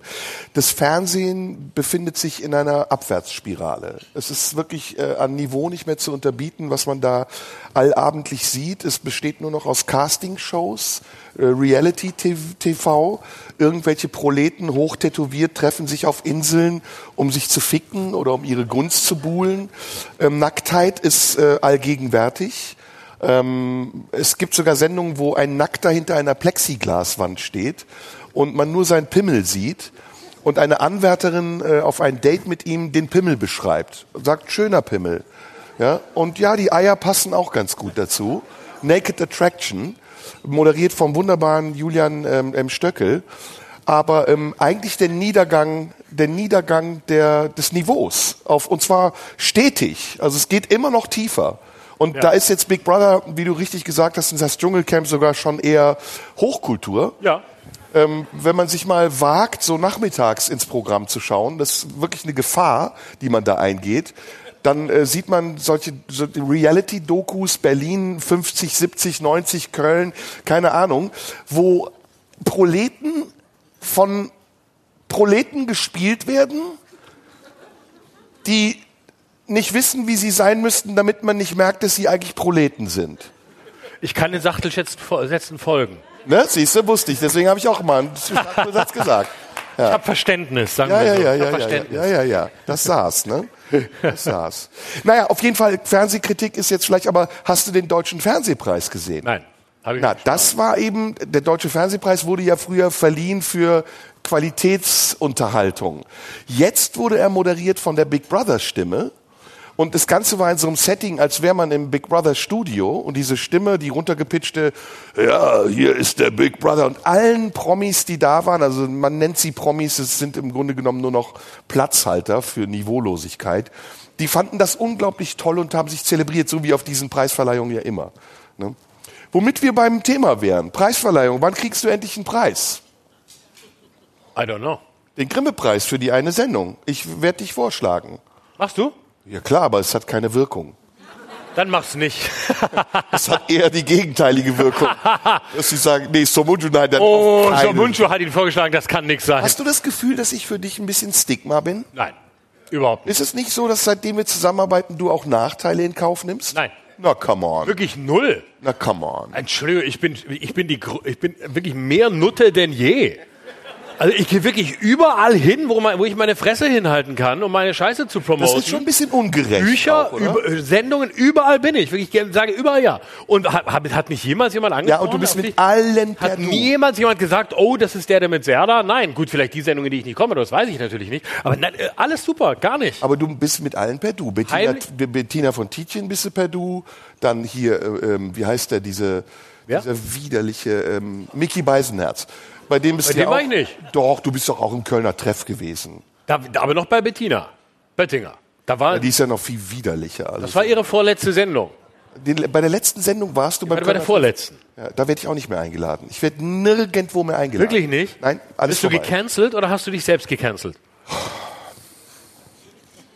Ich habe den Eindruck, ich habe mich darum bemüht, Nicht mehr stattzufinden. Ja. ja, super, geil. Ja, aber ich meine, das ist ja, es ist ja eine Auszeichnung ja. eigentlich, oder? Und so Also es auch, weißt du, wenn ich irgendwo hinkomme, dann sagt man mir, du hast was? Der Podcast mit Sumunju super. ja, Ich meine, wir laden den nicht mehr ein, ist zu gefährlich, aber super. ja, das ist das Ding. Es wir finden, zum also Unkalkulier- immer, wir finden ihn super, aber wir laden nicht mehr ein, aber wir finden ihn super. Und alle hören. Ja, aber das ist das Ding. Ich bin zum Wir unkalkulierbaren Risiko geworden. Ich war zum Beispiel mit Sigmar Gabriel, als er damals noch Außenminister war, bei Maybrit Illner. Und dann habe ich ihn gefragt, das, das Problem ist, wenn du in so einer Sendung echt bist ne, oder versuchst halt so zu reden, wie du wirklich sprichst, dann sind die alle überfordert, weil die sprechen nie so, wie die wirklich denken, sondern die sprechen in Phrasen, in, in so Satzfragmenten. Und dann habe ich, es ging irgendwie um Menschenrechte, habe ich gesagt, warum macht eigentlich die Bundesregierung gemeinsame Sache mit Saudi-Arabien? Und dann hat Sigmar Gabriel damals gesagt, ich glaube, es war wortwörtlich, ja, manchmal stehen wirtschaftliche Interessen vor den Menschenrechten. Und da saß du so im Hintergrund seine Referenten so. und, und es war am nächsten Tag war es im Spiegel, war ein Riesenartikel. Und seitdem bin ich bei Maybrit Illner nicht mehr eingeladen worden. Nein. Du Revoluzer. Das Lustige ist, ich hatte auch mal eine Phase, das war auch lustig, wo ich Hitler-Zitate eingeschmuggelt habe, aber mit meiner Stimme. Also äh, ich habe Hitler gesprochen, aber nicht mit seiner Stimme, sondern mit meiner. Und unheimlich oft kam es dann vor, dass die Mitdiskutanten gesagt haben, ja, ja, ja, ja, ja. Und im Nachhinein so, ah, ah. Jetzt will ich mal was ausplaudern. Ich habe neulich, bei der, auf die ich auf der Buchmesse war, war ich an meinem, äh, am, am Stand meines Verlags und ähm, habe da Bücher signiert und dann bin ich hinter, äh, es gibt auf der Buchmesse so, so Backstage-Bereiche der, der Verlage. Und dann bin ich hinter die Bühne gegangen und hast K.O.-Tropfen geschluckt. und hinter der Bühne saß K- Till Lindemann, hat einen Verlag gesucht für sein neues Verlag Buch. oder eine Frau? Eine Frau im Verlag, die sowohl sein neues Buch macht, als auch alles andere. Ja. Und nein, der saß hinten, der, der Der, Till Lindemann, nein, nein, das sage ich nicht. Nein. nein, Quatsch. Nein, es saß hinten äh, die Frau, die du so sehr magst, wie 18-jährige Frauen, Till Lindemann. Es saß in den Katakomben meines Verlags, obwohl sie nicht mal bei meinem Verlag ist, Wer saß da? Marie-Agnes Strack-Zimmermann. Aber eben Strack Pimmelmann. Ja, genau. Schrack Pimmelmann saß hinten, äh, hinter den Kulissen im Backstage meines Verlags. Und sie ist nicht Autorin. Und das kommt wirklich nie vor, dass auf der Buchmesse jemand bei einem Verlag sitzt, wo er nicht selbst publiziert. Und dann saß sie da, hat sich unterhalten mit, mit dem Verleger meines Verlags. Und das war die Woche, wo sie diesen Auftritt bei Lanz hatte und äh, da doch Lanz verhört hat wegen Richard David Brechts Äußerungen zu Israel. Und das war eine großartige Stunde äh, bei Lanz, wo, wo sie ja dann sagte, wir müssen hier die Stühle wechseln, jetzt müsste ich sie mal befragen. Und dann hat sie Lanz ja richtig rund gemacht, warum er das zulässt, dass Richard David Brecht so eine Scheiße redet. Und dann saß sie da hinten und dann habe ich gesagt, oh, Frau Strack-Zimmermann, das war schön diese Woche bei Lanz und äh, das, war, das war super. Und dann habe ich gesagt, wie war er denn danach? Und dann sagte sie ganz stolz, nachdenklich. Und dann habe ich gesagt, aber Frau Strack-Zimmermann, ich muss schon sagen, ähm, ich finde es auch toll, dass Land das einfach so in der Sendung lässt, ohne das rauszuschneiden. Ich meine, Sie haben ihn ja wirklich gegrillt und er, ist ja ein bisschen auch in Not geraten in der Argumentation. Und dann sagte sie, die konnten das gar nicht mehr schneiden. Und dann habe ich gesagt, wieso denn? Zugverspätung. Die Gäste waren so spät, als die Sendung aufgezeichnet war, ist die direkt gelaufen, die konnten nichts mehr rausnehmen. Und das, das fand ich schön. Das Pimmelmann. Strack Pimmelmann. Strack Pimmelmann, ja, ich Mag sie ja. die. Ich hasse die. Ich mag sie. Ich finde, die sieht aus wie so eine Bürste aus der Autowaschanlage. Du hast neulich einen sensationellen Satz gesagt in einem Video, das du mir für meine Sendung geschickt hast, wo ich wirklich sehr lange drüber gelacht habe. Ähm, Schröder sieht aus, wie wenn man Mar äh, Schröder hat eine Frisur, wie wenn man Marie-Agnes Strack-Zimmermann rückwärts durch die Autowaschanlage zieht. da musste ich wirklich, habe ich mehreren Leuten gezeigt musste jedes Mal wieder lachen, als hätte ich es zum ersten Mal gesehen. Ja, Strack Pimmelmann, Hofreiter. Waffen, Waffen, Waffen. Wir brauchen Waffen, Waffen, Waffen. Ja, es ist Adolf, äh, Anton Hofreiter. Aha. Malt in seiner Freizeit Landschaftsbilder. Also. Von welchen Landschaften? ein röhrender Hirsch vor dem äh, Obersalzberg. Als ich, Also können wir immer über die Grünen gerade ein bisschen reden, damit wir den Hasspegel wieder ein bisschen steigern. bitte. Ich weiß, du bist ja Sympathisant. Ne? Du bist ja ein grünen Sympathisant. Nein, ich mache nur den Eindruck, um eine gewisse Spur zu legen und die Menschen auf falsche Gleise zu führen. Aber findest, also jetzt fangen wir erstmal banal an, bevor wir wieder so total einsteigen. Die Baerbock sieht verhärmt aus. Findest du? Ja, die kriegen immer schmaleren Mund. So, mm. und ich glaube, der Zelensky hat Schluss gemacht mit ihr. Weil, ist dir aufgefallen, sie ist immer hin und sie sah mega hot aus. Es wurde immer hotter. Die Bluse wurde immer weiter geöffnet. Dann hatte sie Stöckelschuhe. Dann ist sie auch mal mit so einem Militärhelm rumgelaufen. So, yeah. Das so, Alter, ist das eine geile Sau. Und jetzt plötzlich guckt sie wie so eine vertrocknete Maus. So. Und sie stimmt auch nicht mehr ab. Sie ist ganz paralysiert. Ich glaube, sie vermisst den Johnny Zelensky. Also Johnny Zelensky so nennt er sein, seine schwere Waffe. Meinst du nicht eher, dass es daran liegt, dass sie jetzt so viel nach Israel fahren musste und Netanyahu nicht das Gleiche zu bieten hat? Ich weiß nicht, ob Netanyahu nicht das Gleiche zu bieten hat, aber ich glaube, die steht eher so auf Tarnfarben. Der Zelensky hat ja in seinem Kleiderschrank wahrscheinlich 35 olivfarbene T-Shirts. Und eigentlich müsste Hofreiter auch T-Shirt, T-Shirt, T-Shirt fordern. Ist- Und er rasiert sich auch nicht mehr. Rasierschaum, Rasierschaum, Rasierschaum. Schwerer Rasierschaum nach Kiew. Aber ähm, ja, ich glaube, wie gesagt, es ist, eine, es ist eine verflossene Liebschaft. Aber um jetzt auf die Grünen zurückzukommen. Ja. Die Grünen sind auch meine verflossene Liebschaft, muss ich sagen. Ich bin von keiner Partei so enttäuscht wie von den Grünen.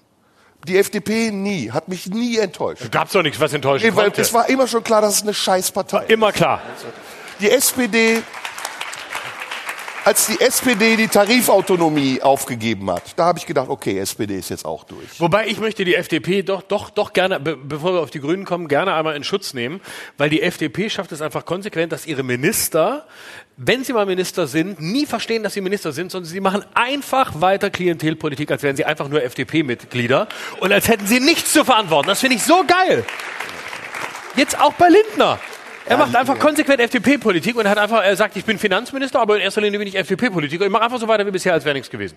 Buschmann genauso, das finde ich sehr konsequent. Man weiß, was man hat, die vertreten ihre Wähler und sagen, Land egal, unsere zwei Prozent, die uns noch wählen, um die geht's FDP, mir. äh, die FDP ist eigentlich eine politische Vasektomie. Das ist die pimmelloseste Partei, die ich je gesehen habe. Den hat man sämtliche Stränge durchgeschnitten. Da kommt Der nur noch, Pimmel bleibt ja. ja, bei der Nur die Flüssigkeit ändert sich. ja, und bei der FDP kommt sogar Blut aus dem Arsch. Also Das hat mit Vasektomie nichts zu tun. Doch, doch, doch, doch, doch, doch, doch. Also je nachdem, wer die Vasektomie, also wenn der, den du fixst, vasektomiert ist, kommt auch bei ihm Blut aus dem Arsch. Aber das darf hier bei Radio 1 keiner sagen. Ich Kommen glaube, die zu- FDP, ich glaube, die FDP hat eine Analfissur. Das ist ihr Problem. Das ist eine Analfisur, ist auch schön. Ja. Nicht Frisur, Fissur. Das ist was anderes. Wir Proktologen kennen das. Um bei den Grünen jetzt nochmal apropos Analfrisur zu bleiben. Ja.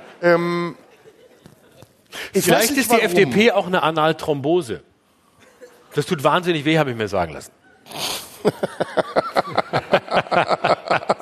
Habe ich mir sagen lassen. Von wem? Wer hat dir das? Hör mal, Florian. Menschen, mit Eine denen ich Analthrombose, ja. Die tut verdammt weh, ja. Menschen, mit denen ich über ihre Gebrechen rede. Du, was Menschen, ein- dubiose Gesprächspartner hast Ich habe so viele Gesprächspartner, mit denen ich Es über, über die anale. Phase spreche, in der ich selbst stehen geblieben Also es bin. gibt nur zwei Möglichkeiten. Hör mal, Florian, Anal, das tut verdammt weh. Ja. Entweder der wollte was von dir oder du wolltest was von dem. Es, Einer es von uns hat beim anderen eine Analthrombose hervorgerufen. Wer was getan hat, das bleibt mein Geheimnis. Also die, Was meinst du, warum der Podcast im Juni ausgefallen ist? Oh, das wollte ich gar nicht sagen. sag mal, nee, sag bitte nichts, aber ähm, Jetzt wollen wir über die Grünen reden. Ja. Wie kommen wir eigentlich von Grün sofort wieder auf Anal? Grünen Che- Annalena Baerbock. Ich hab's. Jetzt. Ich gehe übrigens häufig mittlerweile ähm, auf äh, Herbeck-Partys. Grünen Schelte ist ja jetzt en vogue. Kennst du Herbeck-Partys? Was? Her Herbeck-Partys. Herbeck? Kommt von Habeck. Es gibt Baerbeck meinst du? ja, Baerbeck-Partys und jetzt gibt es bei den Grünen gibt's Herbeck-Partys. Mhm. Also wenn Grüne auf Partys gehen, wo sie ungeschützt mit anderen Grünen Sex haben. Okay, okay. Herbeck-Partys. Wusste ich nicht. Und alle hoffen, dass Habeck da ist, aber er kommt nicht. Ist so traurig. Habeck, ja, ja. Verstehst du? ja. Also nächster Versuch. ja, bitte. Ähm, Grünen Schelte ist jetzt en vogue, aber wir wollen sie vielleicht auch mal versuchen. Ich bin einfach enttäuscht, weil ich immer dachte, diese Bewegung, die damals aus der außerparlamentarischen Opposition entstanden ist, die eine tatsächlich eine Alternative hätte sein können zu dem etablierten Parteiensystem, die hat sich komplett verloren in Machtgier, in Angepasstheit, Opportunismus. Und ähm, wir sind jetzt an einem Punkt, an dem diese Gesellschaft, finde ich, äh, maßgeblich beeinflusst wird, auch durch grüne Politik. Und ich stelle fest, es ist nicht besser. Also ich hätte erwartet, dass es besser wird, weil ich ja auch selber mit den Grünen mal eine Zeit lang was zu tun hatte. Ich habe nie äh, Parteipolitik gemacht, aber ich war ja, als ich die Lesung aus meinem Kampf gemacht habe, für die Heinrich-Böll-Stiftung auch unterwegs und habe da viele der heutigen Protagonistinnen und Protagonisten kennengelernt. Katrin Göring-Eckardt, Claudia Roth und wen es da alles gab. Und es war damals schon erkennbar, also dass da ein, ein Richtungswechsel stattfindet und die Grünen immer äh, machtorientierter werden. Das war mit Joschka Fischer so ein Präzedenzfall, der sich dann ja weiterentwickelt hat und in der Spaltung der Grünen zwischen Realos und Fundis dann sich so am deutlichsten gezeigt und ausgedrückt hat. Aber jetzt ist es wirklich so, seitdem die Grünen in der Regierung sind und sie sind es zum zweiten Mal, wundert man sich nur noch und denkt so, wie kann das gehen? Wie kann eine Partei, die vor der Wahl noch dies versprochen hat, nach der Wahl das komplette Gegenteil machen? Wie kann das gehen, dass eine Partei so ihre Grundfesten verrät und ihre Wähler betrügt? Ja, also nicht mehr das einhält, was sie den Menschen versprochen hat und sich selbst noch nicht mal zur Disposition stellt. Also nicht sagt, Moment mal, äh, wir müssen jetzt was ganz anderes machen als das, was wir versprochen haben. Bitte legitimiert noch mal, dass wir an der Regierung sind, entweder indem wir Neuwahlen Neuwahlen fordern oder eine Vertrauensfrage stellen, aber mindestens Kritik zulassen an unserer Politik. Und ich, das sehe ich bei den Grünen nicht mehr. Ich sehe, eine, ich sehe auch da wieder Rigidität, äh, Konformismus, also gepaart mit Konformismus. Und ich sehe, dass diese Partei auch wirklich überfordert zu sein scheint. Also wenn ich habe jetzt noch nichts über Ricarda Lang gesagt. Ne? Lass bleiben. Ja, überfordert ist äh, klingt so nach Übergewicht, aber es es ist wirklich so auch, dass die Parteiführung der Grünen äh, Mu- Nuri Nurit Omni Omni Nuripur Omnibus. Omni, Omnibus Omnibus, pur. Nuripur und Ricarda Lang also mehr als dass die Nilpferdartig über Parteibühnen stolpern und irgendwelche Versprechen geben, die sie nicht halten, erkenne ich da nicht mehr. Ich erkenne keine klare Linie. Und jetzt kommen wir zum Thema, das dich begeistern wird. Jetzt hat ja Sarah Wagenknecht angekündigt, was ich vollkommen idiotisch finde, eine Partei gründen zu wollen. Ja. Moment, ich muss noch mal was über die Grünen sagen. Also, ich bin der Letzte, der die Grünen verteidigen will, aber ist das nicht politisches Prinzip, was wir jetzt bei den Das jetzt Grünen wie, erleben? äh, ich habe ja nichts gegen Israel, aber Scheiße, ja, du hast recht. Also pass auf. du bist der Erste, der die Grünen verteidigt. Ich will die Grünen nicht verteidigen, aber aber das, nein, äh, pass auf, das Argument ist folgendes. Okay. Ähm, ich stimme deiner Analyse zu, aber äh, ich unterscheide mich. Aber, ich stimme deiner Analyse zu, aber, du Vollidiot redest Scheiße. Nein, aber mit, mit folgendem Unterschied. Ich glaube, dass das politisches Prinzip ist. Ich glaube, dass jeder Fortschritt darauf basiert, dass eine Partei, die regiert, gezwungen ist, das umzusetzen, was sie niemals umsetzen wollte. Und das zeigt die Nö. Geschichte. Doch, pass auf. das Beispiel. zeigt die Geschichte, wenn du die nationalsozialistische Geschichte machst. Nein, pass auf. Beispiel. Und ich glaube es sogar, es funktioniert nur so. Ich glaube, es Nee. funktioniert doch. Nein. Es funktioniert nur Das ist der in Opportunismus, dem, den du da beschreibst. Nein, es funktioniert nur, indem antizyklisch Politik gemacht wird. Die Hartz-IV-Reformen hätte niemals die CDU durchziehen können, obwohl es ein erzkonservatives Konzept war, Wer sagt das? Weil es nicht funktioniert, weil es, Wer sagt das? weil es immer die Ja, aber du antwortest mit weil. Wer sagt das? Das sage ich, das ist doch gerade meine These. Ja, das wollte ich ja nur hören. Ja, so, Hartz IV konnte Gerhard Schröder machen, weil es antithetisch war, weil es die Partei gemacht hat, bei der man niemals damit gerechnet hat. Angela Merkel ist aus der Atomkraft ausgestiegen. Angela Merkel hat äh, den Mindestlohn eingeführt. All das waren Entscheidungen, die eine konservative Regierung getroffen hat, von denen man niemals erwartet hätte, dass eine konservative Regierung das tut. Deswegen hatte Merkel am Ende den Ruf, sozialdemokratischer zu sein als die Sozialdemokraten selbst. Das heißt, wenn du dir politische Situationen und große Entscheidungen anguckst, wirst du immer wieder sehen, dass es antizyklisch funktioniert, Aber das dass heißt die ja nicht, großen dass das- Entscheidungen von denen getroffen werden, die etwas gegen das tun, was sie versprochen heißt ja haben nicht, dass es und das- gegen das Programm, das sie verabschiedet haben. Und nur so, und das ist meine These, Hegel nennt es die List der Vernunft, nur so funktioniert Fortschritt. Jetzt kommt Hegel wieder. Ja. Nein, das heißt doch nicht, dass es das legitimiert. Also du sagst, ja, das ist immer so, aber ist es dann immer gut so? Das habe ich zunächst noch nicht Es ist gesagt. erstmal eine Katastrophe, dass Parteien etwas anderes versprechen, als sie nach der Wahl tun. Aber ist das nicht politisches Geschäft? Es ist mir scheißegal. Vor der Wahl ist versprechen Egal, Sie ob das? das Geschäft ist, ich wähle eine Partei, weil sie mir was anbietet, ein Programm. Und Ja, wenn sie mal, das Programm dann nicht umsetzt, weil sie dann an der Macht ist und es immer so ist, dass wenn man an der Macht ist, man das Gegenteil von dem tut, was man vorher versprochen hat, dann sage ich, Alter, das ist Betrug. Nein, das ist nicht Betrug. Doch. Das ist, das ist politisches Geschäft.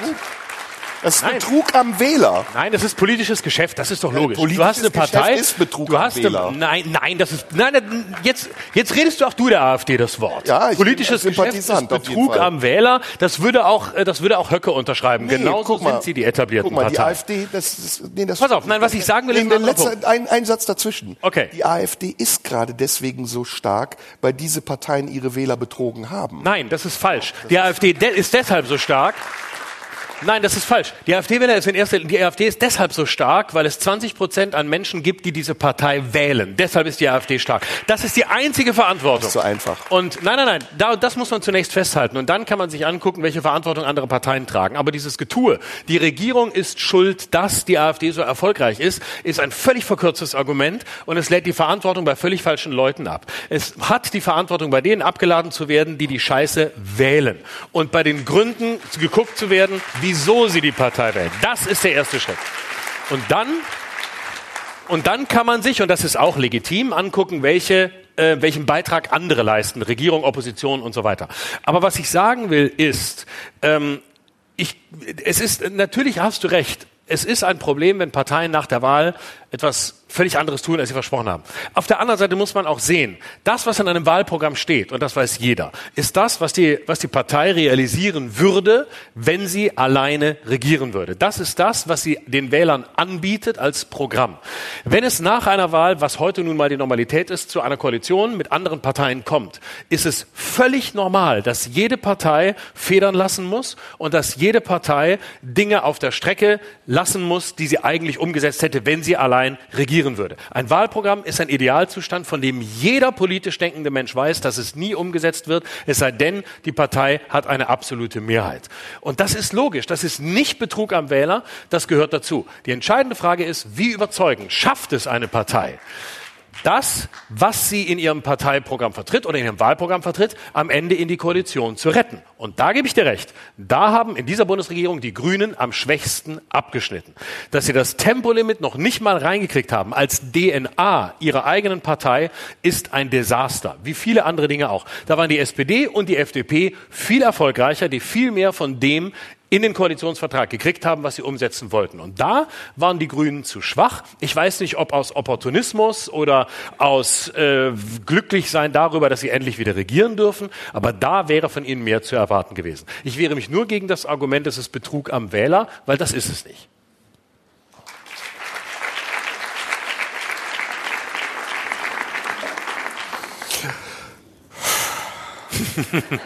Scheiße. Naja, du hast ja jetzt ein Plädoyer für Opportunismus gehalten. Nein, für Realismus. Nein, nein. Für demokratische Abläufe. Also Fakt ist ja erstmal Folgendes. Wir erleben gerade eine Krise der Glaubwürdigkeit der Politik. Ja. Und wir merken, dass Menschen sich abwenden von der Politik und sagen, die tun nicht das, was sie versprechen, sondern die tun das, was ihnen gerade den größten Nutzen bringt. Und das sieht man am Lobbyismus, das sieht man an der Wechsel- und Wandelbarkeit der Politik je nach Umständen. Das hast du jetzt beschrieben als ähm, etwas, was wie so Schicksal ist, dem man sich beugen muss. Und das sieht man daran, dass die Parteien, ähm, auch wenn sie Parteiprogramme haben, die erstmal ein Ideal sind, sehr schnell dazu bereit sind, Ideale über Bord zu werfen, aus entweder Pragmatismus oder eben aus der Option, die Macht zu behalten, wenn sie es tun. Und ich bin immer noch der Meinung, Demokratie ist nicht die Verpflichtung zur Macht. Demokratie heißt auch, auf Macht verzichten zu können, wenn man merkt, dass man seine Ideale nicht durchsetzen kann. Und, und ähm, da sind die Grünen mir zu weit gegangen. Also ich diesen Pragmatismus, den du beschreibst, kann ich ansatzweise verstehen. In einer Regierung zu sein, ist etwas anderes als in der Opposition. Es lässt sich leicht aus der Opposition kritisieren. Es lässt sich sehr schwer regieren in einer Koalition. Aber es gibt Grenzen. Und es, diese Grenzen, die dort überschritten wurden, sind ja nicht kleine Dinge, sondern es sind gravierende Dinge. Und die rütteln an der Glaubwürdigkeit der Politik. Und der Profiteur dieser mangelnden Glaubwürdigkeit sind die Extremen. Das ist in Holland so, das ist in Österreich so, wo Kickel jetzt mit 30 Prozent sich anschickt, auch an die Macht zu kommen. Und wir müssen uns als Demokraten, das ist immer so eine Floskel, aber ich glaube, wir sind Demokraten, wirklich selbst hinterfragen. Brauchen wir nicht auch mehr Selbstkritik? Brauchen wir nicht auch die Bereitschaft zum Verzicht?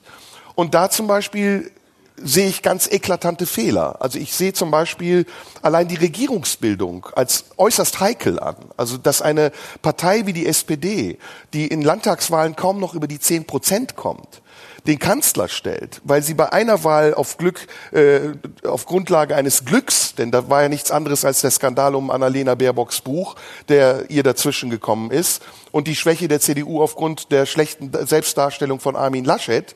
Also, dass diese Partei durch ein Glück an die Macht kommt und trotzdem aber denkt, sie könnte mit schwerwiegenden Entscheidungen über diese Macht so verfügen, als wäre sie selbstverständlich. Das ist für mich Betrug. Denn es gab mehrere Punkte, an denen die SPD und allem voran der Kanzler mindestens das Parlament noch mal hätte fragen müssen, ob er noch die Rückversicherung hat, diese Regierung zu führen. Das war einmal bei Corona, als es um die Impfpflicht ging, wo sich die Regierungsparteien weggeduckt haben und gesagt haben, wir überlassen das dem, dem ähm, Geist, dem freien Geist der Parlamentarier, aber in Wirklichkeit im Hintergrund enormer Druck ausgeübt wurde, auch durch die Medien. Das war in der Ukraine-Frage so, wo es darum ging, darf Deutschland wieder Waffen exportieren? Darf man dieses Tabu brechen, wo niemand gefragt wurde, wo ganz klar gesagt wurde, wir sind an der Macht, wir bestimmen das jetzt und wenn wir es gemacht haben, müsst ihr es mitmachen. Und das sorgt in der Bevölkerung für den Unmut, der dafür, darum wieder, äh, ähm, der wieder dahin führt, dass die Leute sagen, wir brauchen jetzt eine Alternative, die was ganz anderes macht. Und diese Alternative ist meiner Meinung nach eben keine Alternative. Also ich habe ja eben deutlich gesagt, wir müssen darum kämpfen, im Diskurs auch mit unseren politischen Gegnern wieder bessere Argumente zu bringen. Und ein, das beste Argument überhaupt, was man bringen kann, ist Glaubwürdigkeit.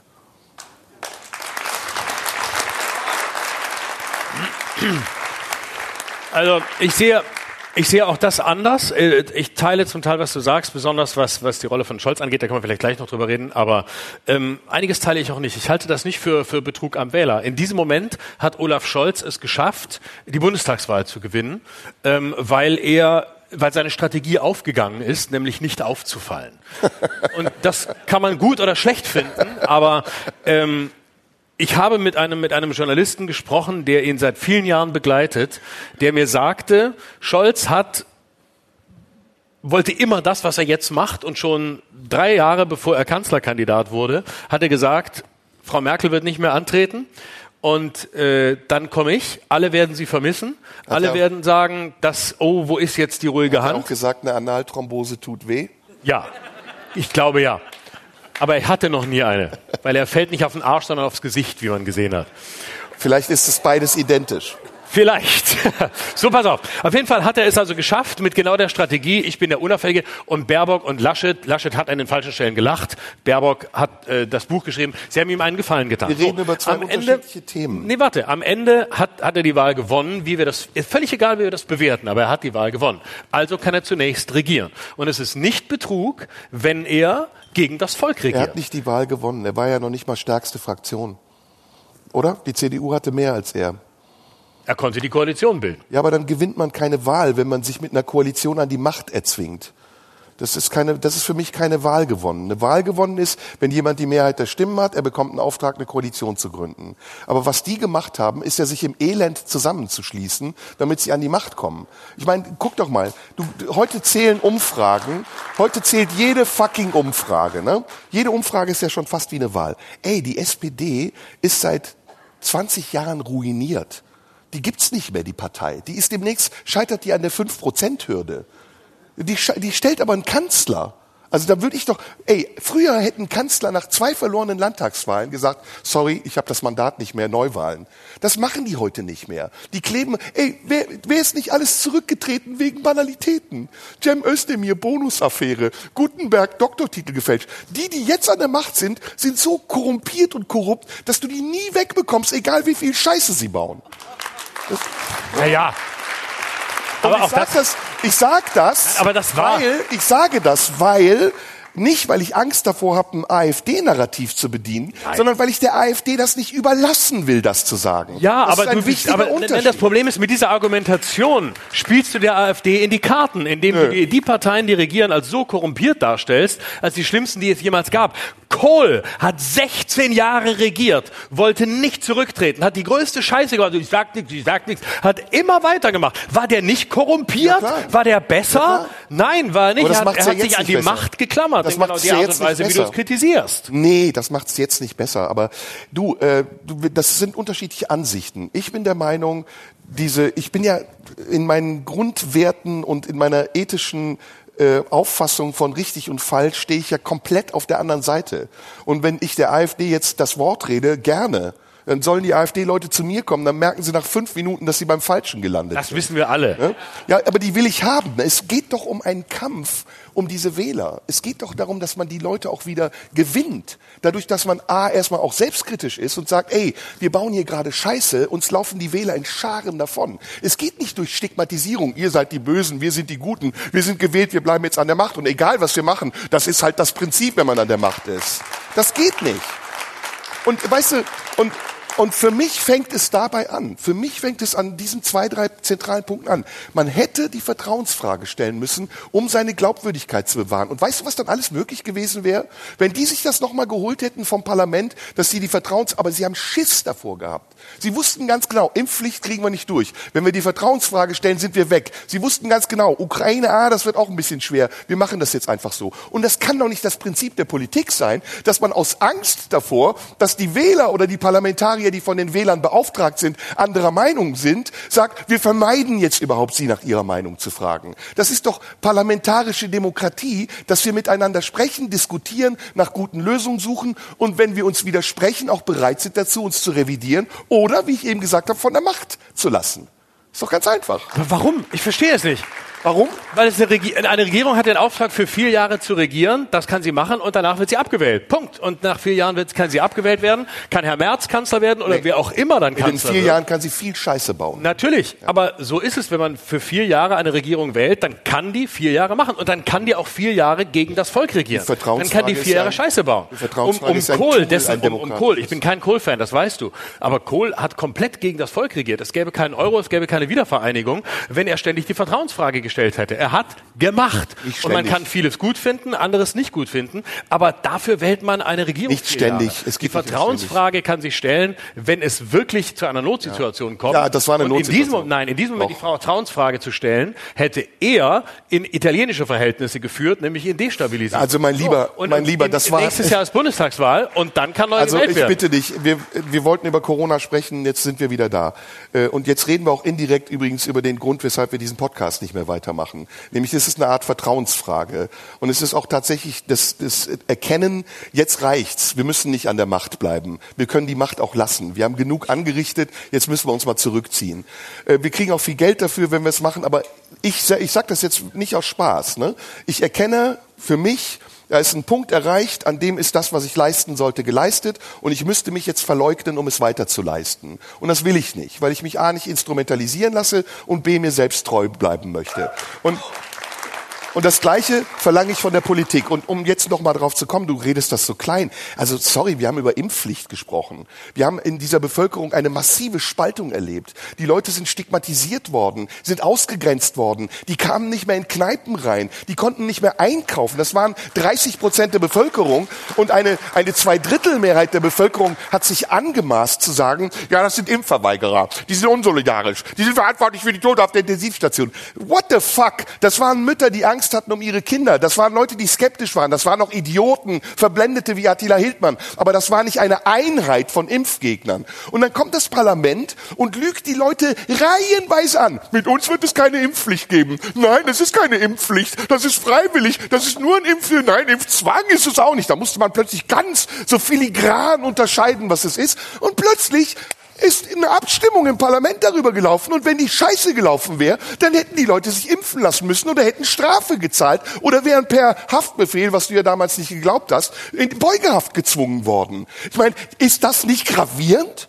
Muss man da Aber nicht es ist doch nicht sagen? so gekommen. Was willst du denn? Es ist Ja, nicht so come gekommen. on, das war Parlament Glück. hat anders abgestimmt. Haben wir die Impfpflicht? Nein, haben Ah, wir nicht. das doch ist- eine Scheindebatte. Wir reden über etwas, was nicht haben, aber es hätte schiefgehen können, dann ist es gekommen. Ja. Es kam doch nicht Na, so. das ist kein es Argument. gab keine Impfpflicht, Punkt. Ja, ja, na, wurden, das ist, wurden Fehler das gemacht. ist kein Natürlich Argument. so Was wäre denn passiert, wenn es dazu gekommen wäre?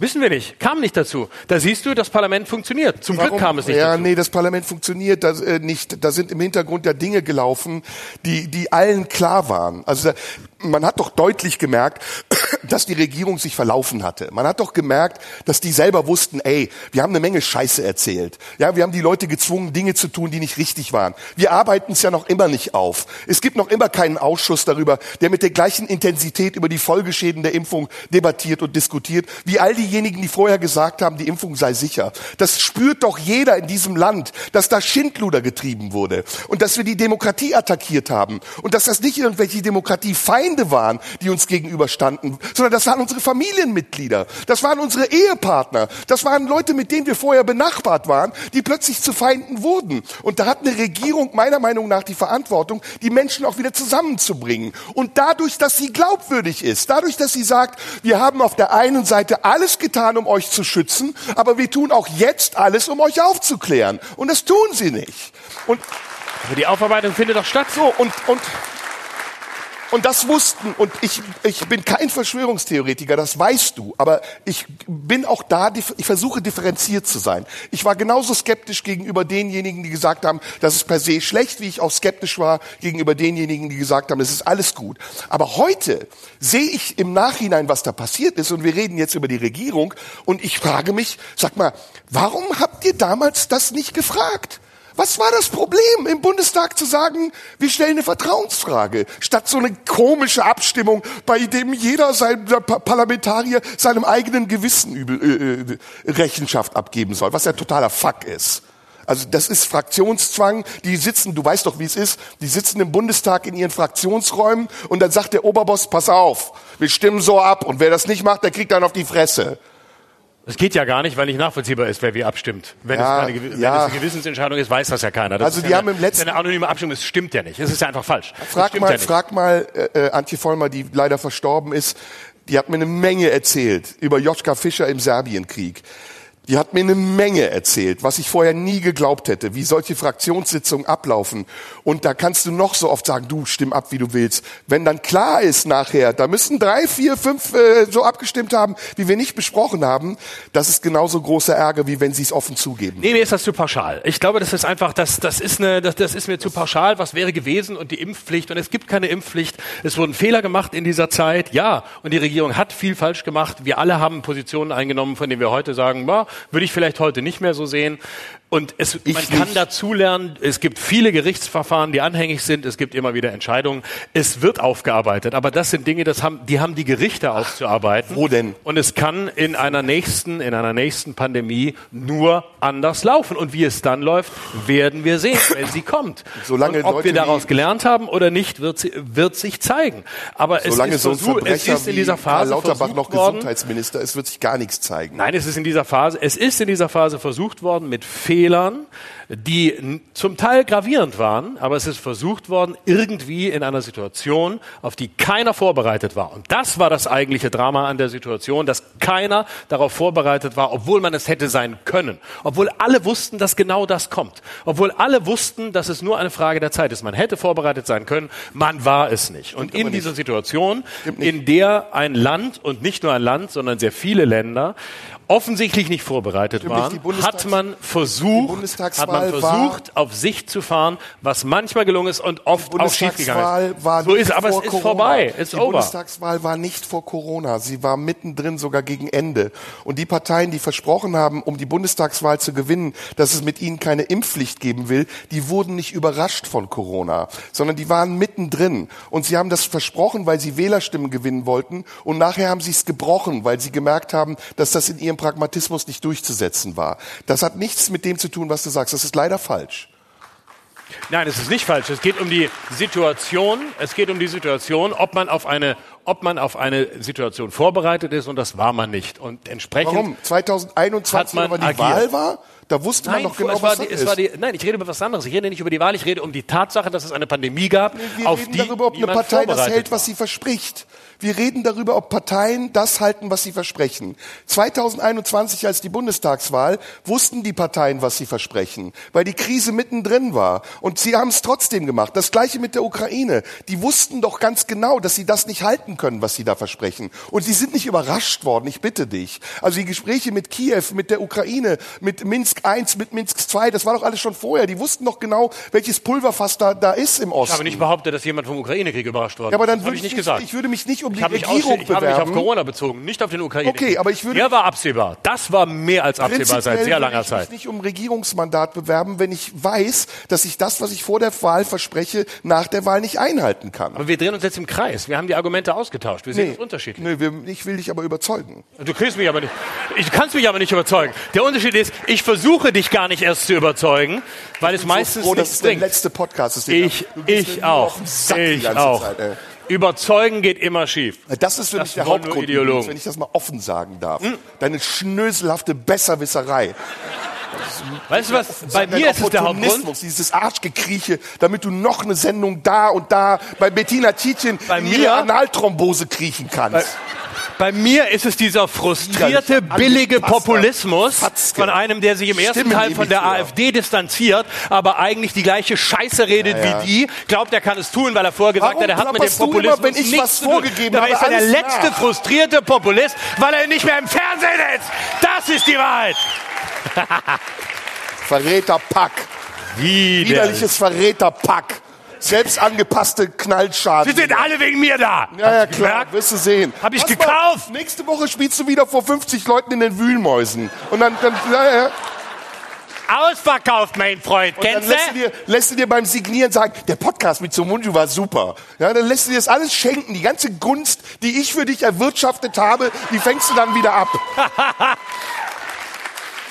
Da kommen die ganzen Leute und sagen, Ach, hör auf Anfang war der jetzt! Podcast gut, aber dann gut, dass sie mit dem Abgedrifteten nichts mehr machen. Weißt du, und das Schlimmste ist, dass du mir gegenüber so tust, als wirst du diesen ganzen Leuten gegenüber kritisch sein. Und dann sehe ich Bilder von dir, wie du die so im Arm hältst in der Umkleidekabine. Selbst mit Angela Strack-Pimmelmann hast du rumgezüngelt. Und mit Per Steinbrück und mit welchen Fickern sonst du noch rumhängst. Nächstes Mal sehe ich dich Hand in Hand mit Enisa Amani auf dem, was weiß ich, Claude Chabrol-Preis in Nizza rumlungern. Und was habe ich gesehen? Was habe ich gesehen? Ein YouTube-Video, wo du Sarah Wagenknecht in den Arsch und? bist, weil Na sie dir und? keinen geblasen hat! Weil sie dir keinen geblasen hat, du Ficker!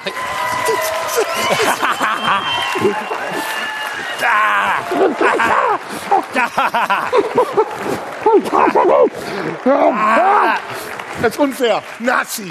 Mann, ey! Nicht mal, die Sa nicht mal die Sarah Wagenknecht hast du rumgekriegt, obwohl sie einen Impotenten Doch, im Saarland sitzen hat, weißt du? Sie, ich hab sie rumgekriegt. Nein, da sitzt sie da. Sarah, Sarah, mm, du bist ja auch genau Sarah, Sarah. Ich dachte, ey, warum habe ich dich bei der Parteivorstellung eigentlich nicht gesehen, als sie ihren Scheißverein gegründet hat? Warum saß du da nicht daneben, hast gesagt, ja, jetzt schwinge ich große Reden, weil du redest ja sogar besser als die. Aber dich lässt sie wahrscheinlich nicht, weil sie weiß, dass du, weil dass du es könntest. Aber nein, nicht mehr da traust du dich. Und du lässt dir von mir deine Rede schreiben, damit du bei den Querdenkern einen auf Robin Hood machen kannst.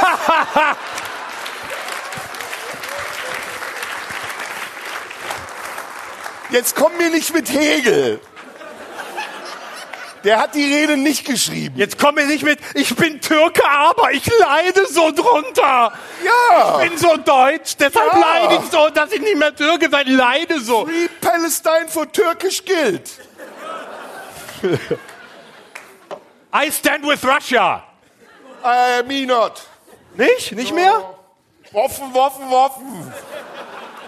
Ach, du bist doch, doch der oberste nützliche Idiot von, von Putin. Aber ist nicht mehr so en vogue, das Thema, ne? Wir können nächstes Thema machen. Machen wir. Mega Show war es gerade, fand ich. Geil, ne? Mega. Das war wohl sehr schön. Ich werde uns vermissen. Ich auch. genau deshalb, genau deshalb.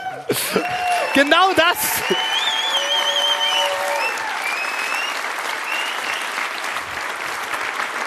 Wirklich. Ja, wirklich, ohne Witz. Das ist.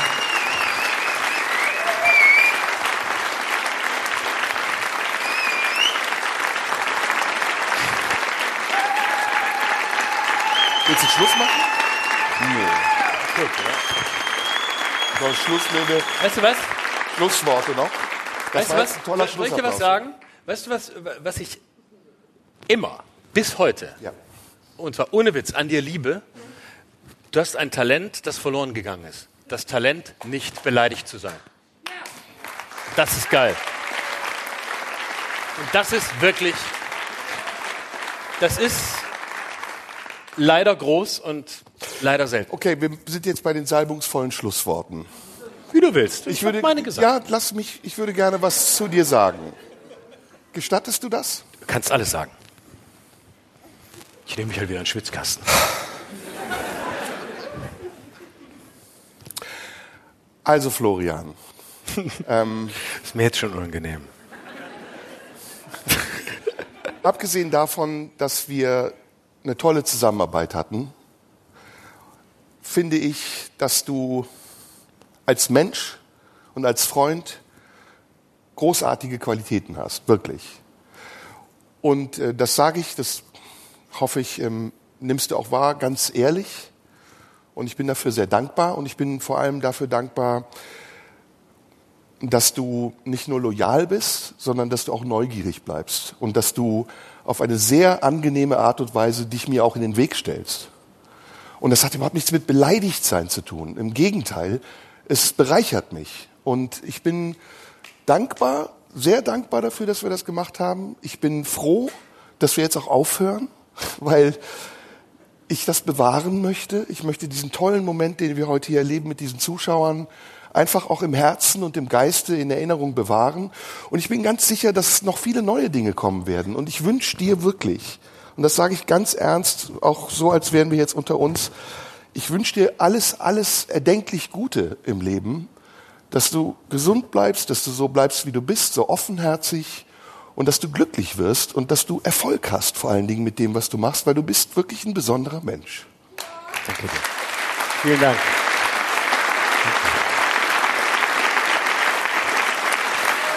Danke.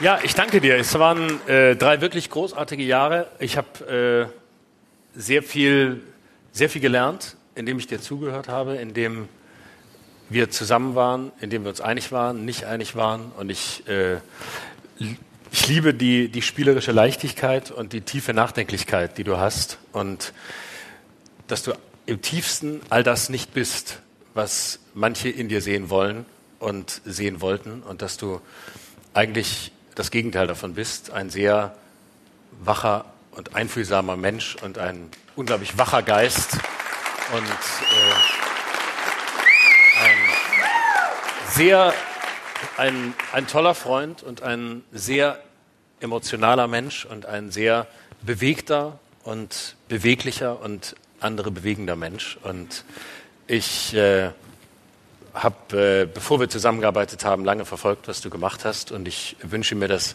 diese Künstlerseele, dass dieser, dieser große Könner, dieser Künstler uns erhalten bleibt, in welcher Form auch immer er das tun wird.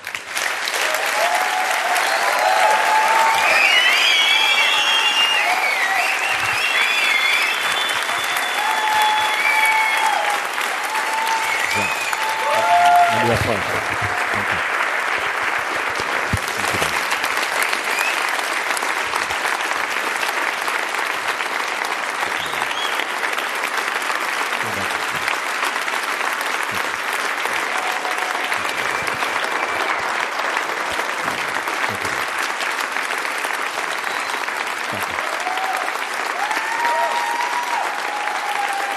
Vielen Dank. Danke euch. Dankeschön. Danke. bevor ihr geht. Also erstmal, alles, was ihr heute hier gehört habt, wird rausgeschnitten. Liebe Freunde, danke für die letzten drei Jahre. Auch wenn euch die, diese Banausen von den Podcastpreis-Jurys verschmäht haben. Was, wenn nicht ein ausverkauftes Tipi rechtfertigt ist, euch heute als Publikumslieblinge auszuzeichnen? Und endlich, endlich gibt's den Preis. Der ist für dich.